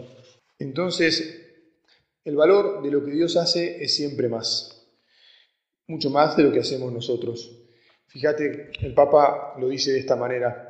Se pretende ignorar que no todos pueden todo. O sea, a los que caen en el pelagianismo, lo que les pasa es que le piden a todos lo mismo. ¿Te acordás que ayer, eh, también por el tema que me tocó dar en la meditación, eh, decíamos que, mira, cada uno de nosotros es diferente? Hablábamos de, la libertad, ¿no? y de cómo el hecho de que somos libres supone que somos distintos y que Dios nos llama y que cada uno elige el camino al que Dios lo llama, que es un camino distinto. Y entonces el Papa sigue diciendo, y que en esta vida las fragilidades humanas no son sanadas completa y definitivamente por la gracia. O sea, no solo somos diferentes porque somos distintos, sino porque, digámoslo así, tenemos distintos defectos y Dios nos va sanando en distintos tiempos. Es decir, vamos creciendo en, la vida del amor a Dios y al prójimo Pues de distinta manera. De vuelta podemos pensar eh, en, esto de los procesos y de la comprensión con, los demás y de pedirle al Señor, Señor, que yo no haga muchos juicios, o mejor dicho, Señor, que yo no haga juicios, mucho menos juicios duros. No, lo que pasa es que fulanito, no sé qué, no sé cuánto, imagínate. O este no, nunca, nunca responde, nunca viene, nunca, nunca esto, nunca lo otro. Además nos suele salir la generalización, la dureza viene de la mano de la generalización y viene de la mano también de un poco de enojo o de bronca con esa persona. Señor, ¿quién soy yo para juzgar? Y ya te digo, también puede pasar que seamos duros con nosotros mismos o también puede pasar que seamos duros con los demás y no seamos tan duros con nosotros mismos. Este, y no seamos tan exigentes. En fin, hay para todos los gustos. Hay para todos los gustos. En cualquier caso, como enseñaba San Agustín, Dios te invita a hacer lo que puedas y a pedir lo que no puedas. O bien a decirle al Señor humildemente, dame lo que me pides y pídeme lo que quieras. Qué lindas palabras, no solo que las palabras, qué excelente idea esta de San Agustín para hacerla nuestra. Qué excelente oración para hacerla nuestra. Dame, Señor, lo que me pides y pídeme lo que quieras. De alguna manera se parece a, a lo que nos dice nuestro Padre en Forja, que, le, que le podemos decir al Señor, porque Él se lo decía, Dame, Señor, el amor con que quieres que te ame. ¿Me pedís amor? Dame ese amor. Dame ese amor. Efectivamente, Señor, es mucho más importante lo que vos haces en mi vida que cualquier cosa que yo pueda hacer. Otro, otro nudo para, para desilvanar es que tengo que poner los medios, me tengo que exigir porque eso es eh, lo que a mí me toca. Y de vuelta, aunque sea un poquito de repetir, eh, le tengo que exigir a los demás porque a ellos también les toca. Y te insisto aquí, Señor, ayúdame a comprender que, que vos sos el que lleva el ritmo. ¿Viste? El director de la orquesta es el Señor. Yo no sé, ya saben que no sé nada de música, ¿no? Pero bueno, es como que el ritmo de, estos y de estos otros, o no sé si la música es el, el ritmo es el mismo para todos. Me parece que no, Cada, cada instrumento debe tener su, propia cadencia, su propia entrada, su propio... aporta algo distinto a la, sinfonía, ¿verdad? Supongo yo. Este, si no está bien la analogía, discúlpenme. Pero en cualquier caso, si se entiende, ustedes entienden, mirá, cada uno como Dios lo va llevando. Cada uno pone los medios, estos, algunos, por la gracia de Dios, en un momento determinado de su vida. Y, en otro momento, y bueno, en otro momento otro, si no vamos todos igual, y, nos, queremos, nos queremos así, sabiendo que todos estamos poniendo buena voluntad, que todos estamos tratando de responder a ese amor del Señor, que es el que va, el que va haciendo ganancia entre los, eh, como se dice, kinesiólogos, sobre todo de terapia intensiva eh, en el hospital, hay un concepto que se llama hacer winning, que yo poco a poco voy enterándome de qué significa. Hoy, hoy por hoy lo que entiendo es que hacer winning significa hacer el intento de sacar a una persona del respirador, digamos. Este, que es como ganar, ganar que, el tipo vuelva a, respirar por sí solo. Por eso, no sé si tiene que ver eso también la palabra winning, pero... en fin, en cualquier caso, en cualquier caso, este, el Señor nos va, nos va haciendo adelantar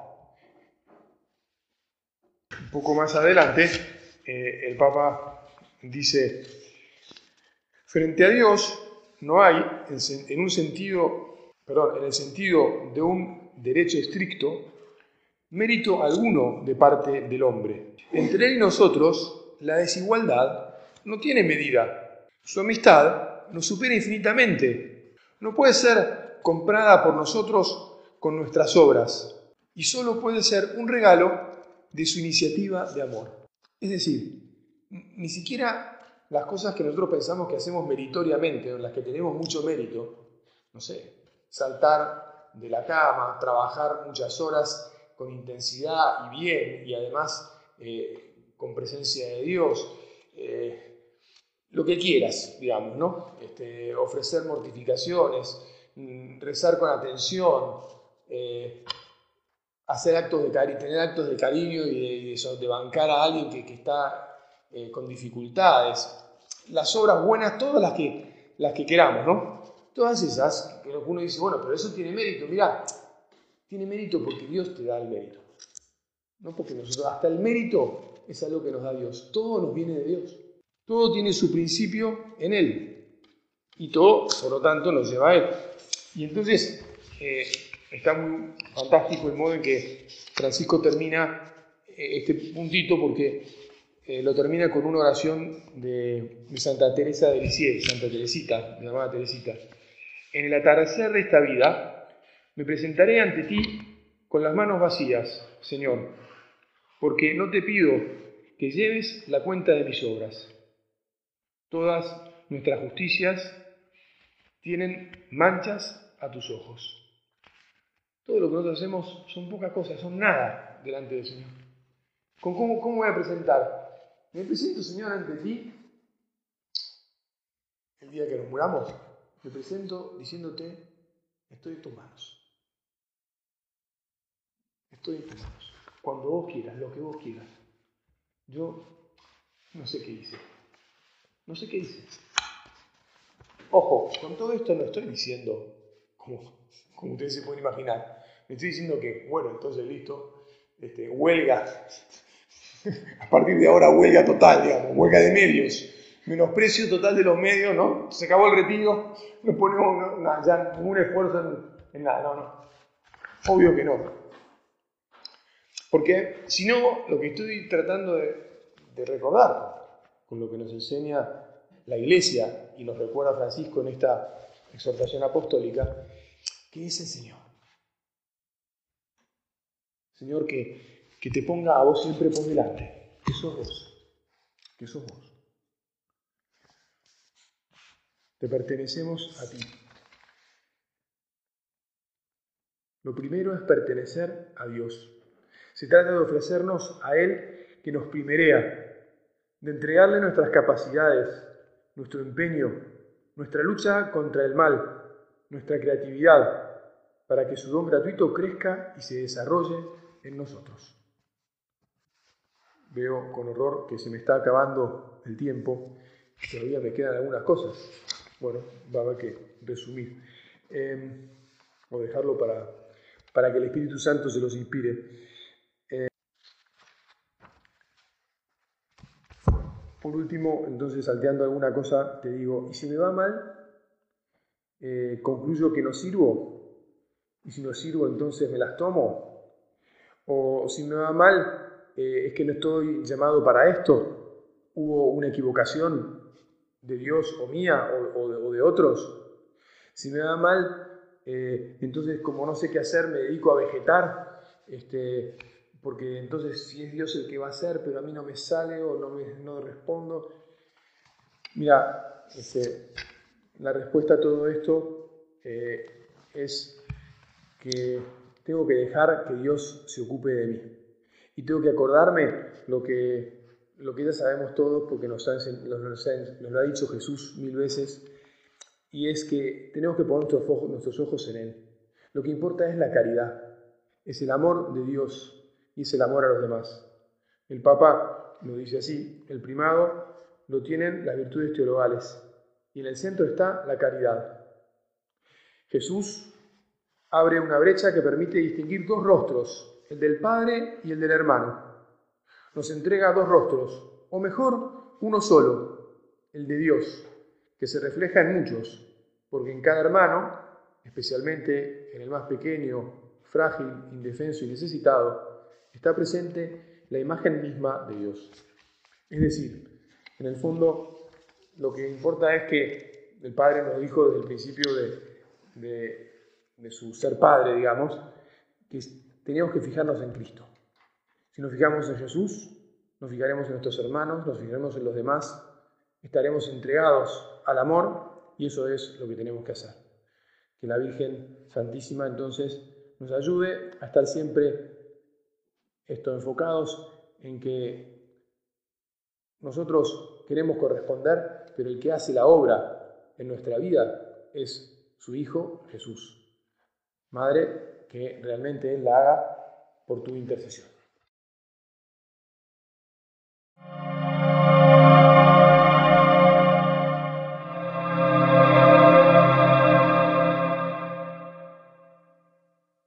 El, título de, de esta meditación es Llamados a la libertad.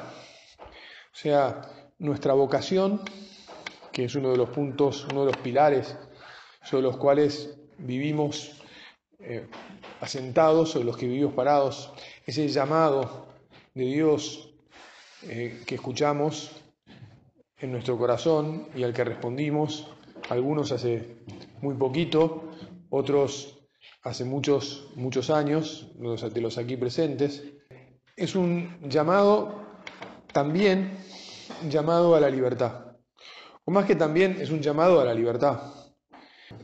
El Padre, como sabemos, nos escribió hace poco, en enero del 2018, una carta sobre la libertad, y allí empieza justamente diciendo que nuestro Padre era eh, un enamorado de la libertad. No me cansaré de repetir, hijos míos, escribía esto nuestro padre, que una de las más evidentes características del espíritu del Opus Dei es su amor a la libertad y a la comprensión. A la libertad y a la comprensión. De entrada ya vamos como diciendo, si Dios quiere y me da el orden de la meditación, al final hablaremos de este tema de la comprensión un poco más, pero la libertad y la comprensión van como de la mano, ¿verdad?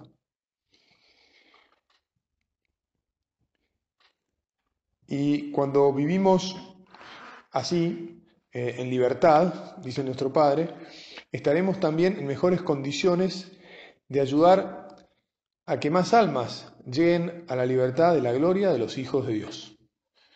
Efectivamente, nuestra convicción de que amamos libremente, de que seguimos al Señor con todo el corazón porque se nos da la gana, pues hará que, que eso lo transmitamos a otros, ¿no?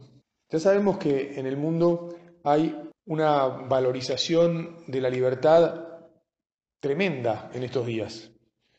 Y es algo que está muy bien. Y el padre dice en esa carta que, no, lo podemos, no lo podremos nunca exagerar, porque si no fuéramos libres no podríamos amar.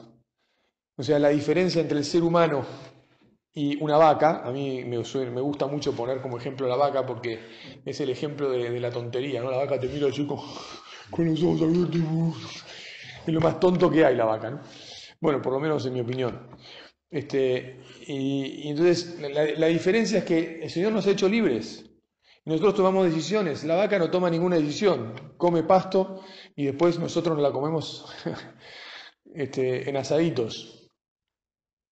Pero sí, también es verdad, dice el Padre, que, y, lo sabemos muy bien, lo hemos meditado y lo hemos enseñado 500 veces, que a veces la gente no sabe bien qué es la libertad y piensa que la libertad es un vivir sin límites, ¿verdad? Es un poco una historia vieja esta, porque es lo que pensó eh, aquel eh, hijo menor de la parábola del, buen, del Padre Misericordioso, que como, todos no la sabemos muy bien, simplemente la, voy a recordar, ¿no? Pero ese hijo que, que, le pidió la herencia a su padre. Y le pidió la herencia porque lo que quería era este, vivir sin límites. Se ve que se sentía presionado en la casa de su padre. Y se quiso ir y para eso necesitaba plata y fue y se la pidió. Lo paradójico o lo... no importa por qué, porque en el fondo que el padre le haya dado la herencia sirve para que el cuento cierre, digamos, ¿no? para que la parábola deje su enseñanza.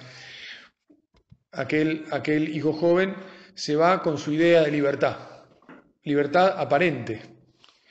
El Papa escribe, algunos se creen libres cuando caminan al margen de Dios, sin advertir que se quedan existencialmente huérfanos, desamparados, sin un hogar donde retornar siempre. Dejan de ser peregrinos y se convierten en errantes, en errantes sin H, que curiosamente la palabra errantes, eh, además de definir al que va de acá para allá sin rumbo fijo, ¿no? sin ton ni son, sin proyecto, eh, también es aquel el que está en el error, ¿no? El errante, con los neologismos de Francisco, podríamos decir, el errante es el que está en el error, el que va errando, errando porque la va pifiando, digamos. Señor, te pedimos que nosotros no pretendamos una libertad errante, una libertad en la que vayamos sin ton ni son, sin proyecto. Justamente como vos nos llamaste, gracias Señor, como vos nos llamaste a la libertad, a la libertad de entregarnos a vos, a imitarte, a dar la vida como vos la diste por cada uno de nosotros. Que te imitemos, Señor, y que entendamos que esa es la libertad, la libertad con la que el Padre nos creó en ti y por eso cuando nos creó nos hizo capaces de elegir y de querer el bien y de responder a ese amor responder con amor a su amor. Qué definición más buena, más positiva de la libertad, ¿no? Eh, ya sabemos, la verdad es que sabemos que el poder responder con amor al amor implica que podemos decir que no, que podemos eh, negar, negarle al Señor eh, lo que Él, para lo que Él nos ha llamado, en casa o fuera de casa. O sea, el hijo menor, como sabemos, decidió decirle que no a la libertad que tenía en la casa de su padre y se fue este, buscando una libertad sin límites. El hijo mayor, como también sabemos muy bien, decía que no aun cuando estaba en la casa de su padre. O sea que a veces, y en esto pidamos al Señor que nos dé luces, si no habrá algún aspecto, porque evidentemente no, no, será toda la vida, porque si no habría ya un, un chisporrotero interesante, digamos. Pero algún aspecto de la vida en la que eh, uno está o se siente como medio atrapado, no se siente verdaderamente libre, no se siente respondiendo con amor al amor, respondiendo con amor al amor. Nuestra libertad eh, es de alguna manera frágil porque tenemos esa posibilidad de de elegir eh, decirle que no al Señor. tenemos la triste posibilidad de decirle que no al Señor. Es un riesgo. Nuestro Padre, ¿te acordás que hablaba del riesgo que había querido correr Dios al crearnos? Pero es el riesgo que nos diferencia, perdóname que te insista con esto, qué bueno sos Jesús, qué bien que nos hace ser distinto de las vacas, qué bien que nos hace ser diferentes de las vacas, qué bueno nos hace que vos que bien nos hace que vos hayas querido ser como nosotros y hayas decidido entregar tu vida para darnos el ejemplo. ¿Te acordás cómo dice San Juan, o qué palabras, las palabras que pone San Juan en, la boca de Jesús? Bueno, son las palabras que dijo Jesús y San Juan no las cuenta, ¿no? Yo doy la vida para tomarla de nuevo. Nadie me la quita, sino que yo la doy libremente. Estamos acá libremente. Es verdad que estamos en cuarentena, que, cayó fin de semana largo, que no podemos ir a muchos otros lados, no sé. Hay miles, si querés, de limitaciones pequeñas que uno puede haber dicho, bueno, me gusta más la idea o no. O no. Y, muchas veces nos pasa en la vida que no tenemos tanta ganas de hacer alguna cosa. Pero nos ponemos delante de nosotros mismos Escuchamos nuestro corazón allí donde nos habla Jesús. Escuchamos la voz de Él que nos pide, bueno, ¿y esto? Esto que viene incluido en el paquete, pero que ahora se, se presenta como algo que tal vez nos cueste, ¿estás dispuesto a dármelo también? Y entonces escuchamos de vuelta estas palabras de Jesús. Yo doy mi vida para tomarla de nuevo. Nadie me la quita, sino que yo la doy libremente.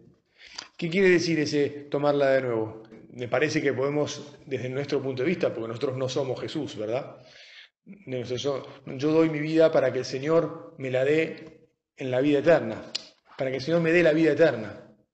Yo me entrego porque sé que Él me ha llamado para cumplir esta misión ¿eh? El, título de la meditación exactamente era Llamados a la libertad, dos puntos, la misión. Me ha llamado libremente a cumplir esta misión y me ha prometido, me ha prometido el ciento por uno y la vida eterna, ¿verdad? Quien deje, como ya sabemos, ¿eh? quien deje a su padre, a su madre, a sus hermanos, casas, campos, etc., recibirá en esta, en esta vida cien veces más. Y además, y además la vida eterna.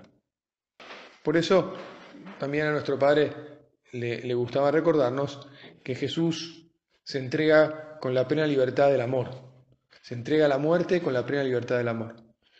Señor, nosotros queremos morir a nosotros mismos, queremos entregar nuestra vida para servirte, queremos cumplir la misión de ser y hacer el Opus Dei con la plena libertad del amor.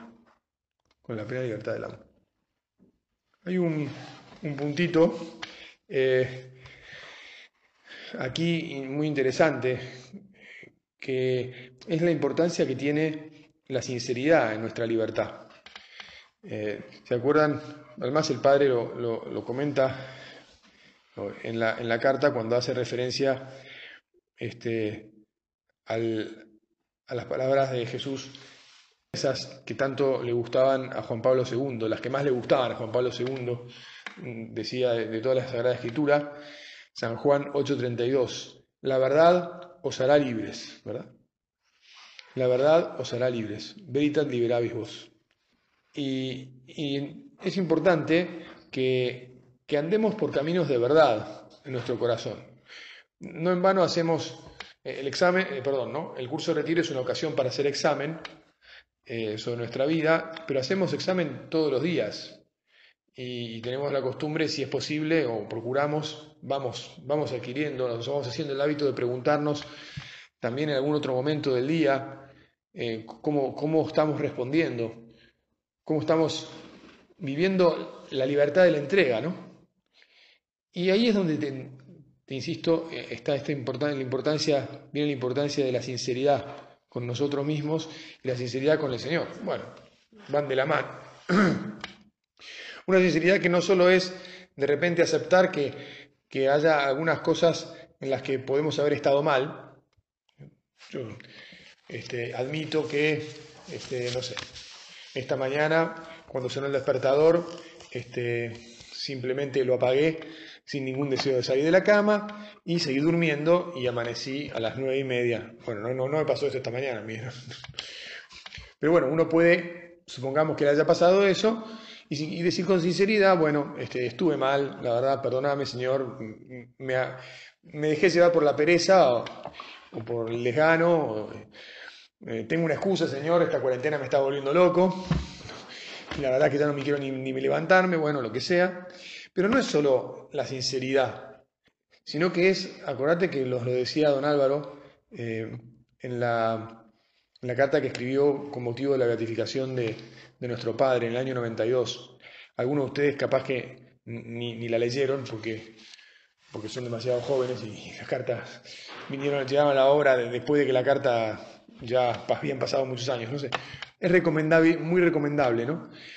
Pero ahí don Álvaro decía que la libertad no solo está en contar o, ser, exponer con sinceridad delante de uno mismo, insisto, en primer lugar, este, lo, que uno le, lo que uno le está pasando, sino es que es también la sinceridad abrir el corazón para que entre Jesús y nos podamos convertir. Porque a mí me puede pasar, me podrías diciendo esto de que, bueno, este, no me levanté hoy, no me levanto mañana, no me levanto pasado, este, y sí, me voy, eh, a, confesar, y bueno, esta semana este, no me levanté por pereza, no sé cuánto días, la semana siguiente, y esta semana la pereza me ganó este otro día. bueno, pero no, te estarás, no estarás perdiendo libertad porque no estás saliendo el corazón a que la pereza te está atrapando y, te está eh, enlazando.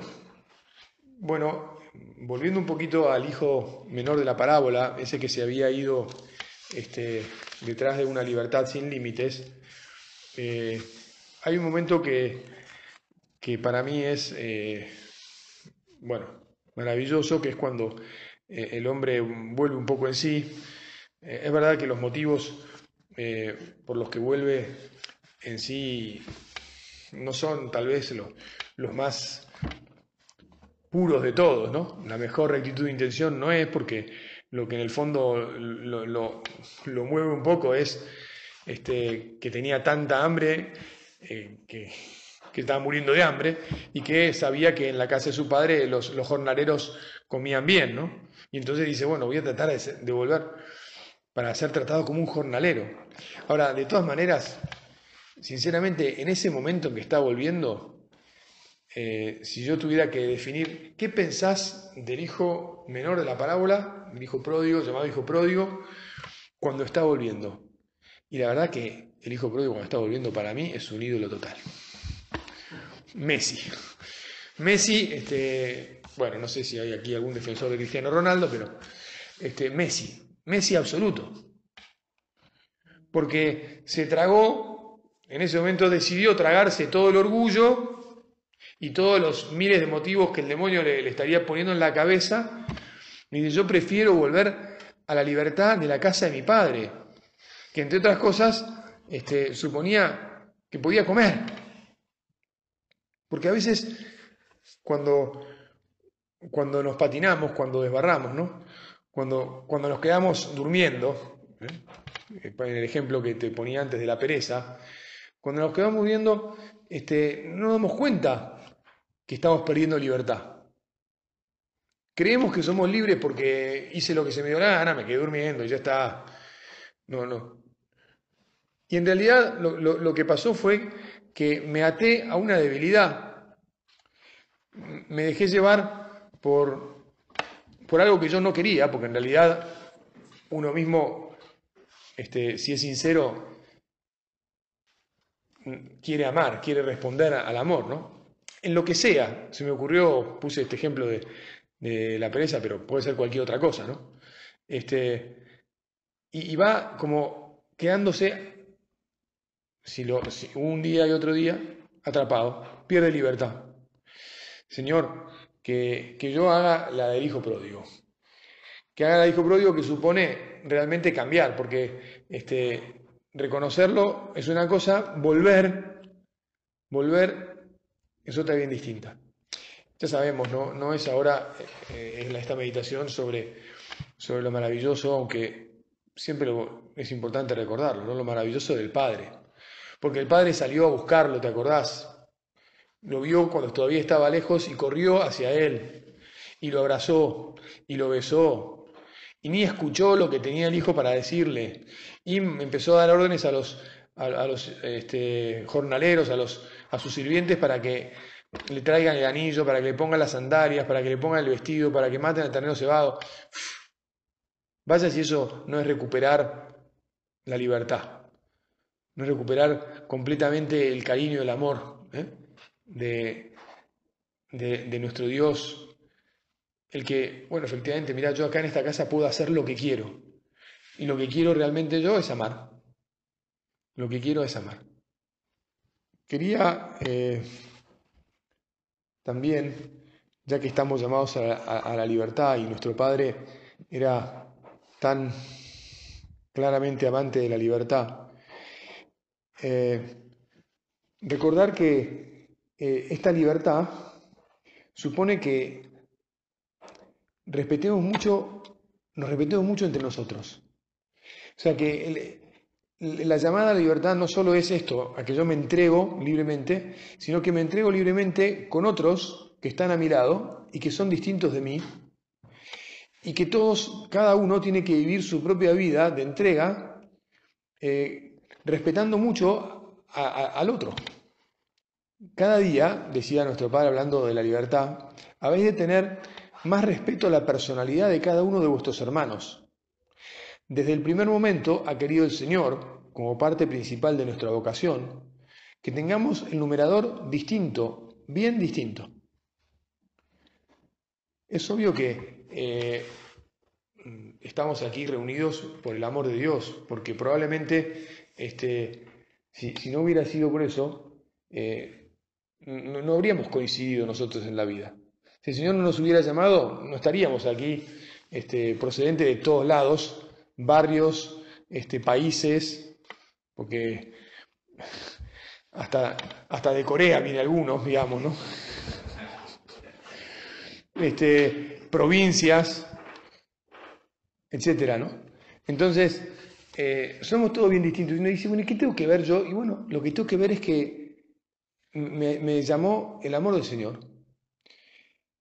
Una gran libertad en todo lo que no es denominador común. Eso nos enseñó nuestro Padre. Cuanto más varios seamos, mejor serviremos a Dios. Mejor Opus Dei seremos en el mundo. En nuestra familia, la diversidad, en todas las cosas temporales y en las teológicas legítimamente opinables, es clara manifestación de buen espíritu. O sea que estamos llamados a la libertad porque nos entregamos libremente y estamos llamados a la libertad porque cada uno es libre de ser como es desde, desde su origen y como quiera seguir siendo, es decir, vivir su propia vida y todos los demás estamos felices de, de defender ese modo de ser. Bueno, o por lo menos tenemos que procurar estar felices, porque bien sabemos que en general el que, eh, el que nos, perdón la expresión, ¿no? el que nos infla un poco la paciencia a veces es el que está más cerca, digamos. Y me dice, ¿por qué este se le ocurre hacer esto justo ahora eh, y, y me altera? Bueno, pues hay que amar su libertad de hacer lo que quiera. Por supuesto, cada uno de nosotros también tiene que amar la libertad de no, no alterar demasiado a los demás. Pero, qué bueno es ¿eh? que estemos tan distintos. La razón es que tenemos que hacernos presentes, decía nuestro Padre, en todas las actividades de los hombres. Y, para que la labor apostólica secular que hacemos eh, esté, llegue en todos lados, tenemos necesidad, eso, no solo de respetar, decía, sino que, decía, esto es poco, respetar es poco, de cultivar la personalidad propia de cada uno de vuestros hermanos. La llamada a la, obra, bueno, supone esto, cultivar la personalidad propia de nuestros hermanos, querer, querer a cada uno como es, bancarlo, sostenerlo. Fíjate que el, hijo mayor, el hijo mayor, el que se creía muy libre y que no lo era, tampoco respetaba, respetaba o quería mucho a su hermano. De hecho, no, se, no soportó que su hermano fuera admitido de vuelta en la casa y empezó a hablar mal de él y cómo podía ser, ¿verdad? Sigue diciendo nuestro Padre, no olvidéis lo que hay en la base de toda nuestra labor, la exigencia de un trabajo, el que sea, realizado por cada uno con la mayor perfección, con sentido sobrenatural y siempre y en todo, con libertad y responsabilidad personal. Es como la libertad de, elegir el propio trabajo, el que sea, también se hace presente aquí. Eso está en la base de, lo que, de nuestra labor. Trabajamos cada uno en las cosas más distintas que hay en este mundo. Y eso es buenísimo. Eso es buenísimo. Y terminaba este párrafo de una carta del año 45, que es largo, pero es, tan, tan rico. Terminaba nuestro padre diciendo, es cierto que llevamos un camino común, porque única es, os lo diré de nuevo, la vocación que hemos recibido al Opus Dei. Esta misión, ¿no? De, poner a Jesús en, en, donde estamos, con la libertad del amor, entregándonos, en nuestro caso, pues todo para que así sea. Bueno, en realidad, en el caso de todas las personas de la obra. Pero se puede andar por el camino de muchas maneras. Se puede andar por la derecha, por la izquierda, en zigzag caminando con los pies, a caballo. Hay cien mil maneras de ir por el camino divino. Según las circunstancias, será obligatorio para cada uno, porque así se lo impone su conciencia, seguir uno u otro de estos procedimientos. Lo único necesario es no descaminarse. A mí me encantan estas palabras de nuestro Padre porque además las decía con frecuencia y con variaciones. No sé si te acordás porque acá no nombra el monopatín, pero Ustedes se acordarán que hay otros textos donde nuestro padre dice monopatín y, habla también de a la pata coja. Y, así va. Es decir, nuestro padre esto machacó esta libertad de que cada uno en casa pues tiene eso, tiene libertad para vivir como quiera, sin descaminarnos como queramos. Y qué bueno es también esto, esta llamada que hace nuestro Padre a nuestra conciencia, porque cada uno debe vivir como le parezca, de acuerdo con su conciencia. No hay nadie que vaya a venir de fuera a cercenarnos la libertad. La llamada no puede venir, no puede, no, puede venir nadie, ni el Padre mismo, digamos así. si nuestra conciencia nos, nos pide, nos llama eh, desde dentro a que, bueno, pues tenés que hacer tal cosa o tal otra, este, este es, no sé, tenés ganas de, dejar un trabajo este, para hacer otra, otro trabajo, pensás en conciencia que eso es lo que debes hacer, bueno, fenomenal. Esto, y esto no se choca con la entrega. Bueno, se me fue el tiempo y aunque tenía alguna cosa más, eh, lo vamos a tener que dejar.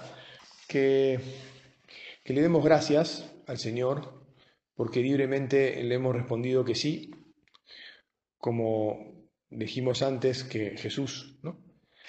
había entregado su vida libremente por amor nosotros hemos seguido ese camino, que todos los días queramos eh, hacerlo con renovado eh, amor, a esa entrega, y que después también queramos eh, la libertad en todas las cosas, en todos los aspectos de la vida que hay en, nuestra cotidianidad, que queramos respetar, que queramos fomentar en todos nuestros hermanos, también en la vida de nuestros hermanos supernumerarios, agregados todos, nosotros mismos, pues cada uno amar a Dios, seguirlo como eh, entiende en el corazón que debe seguirlo.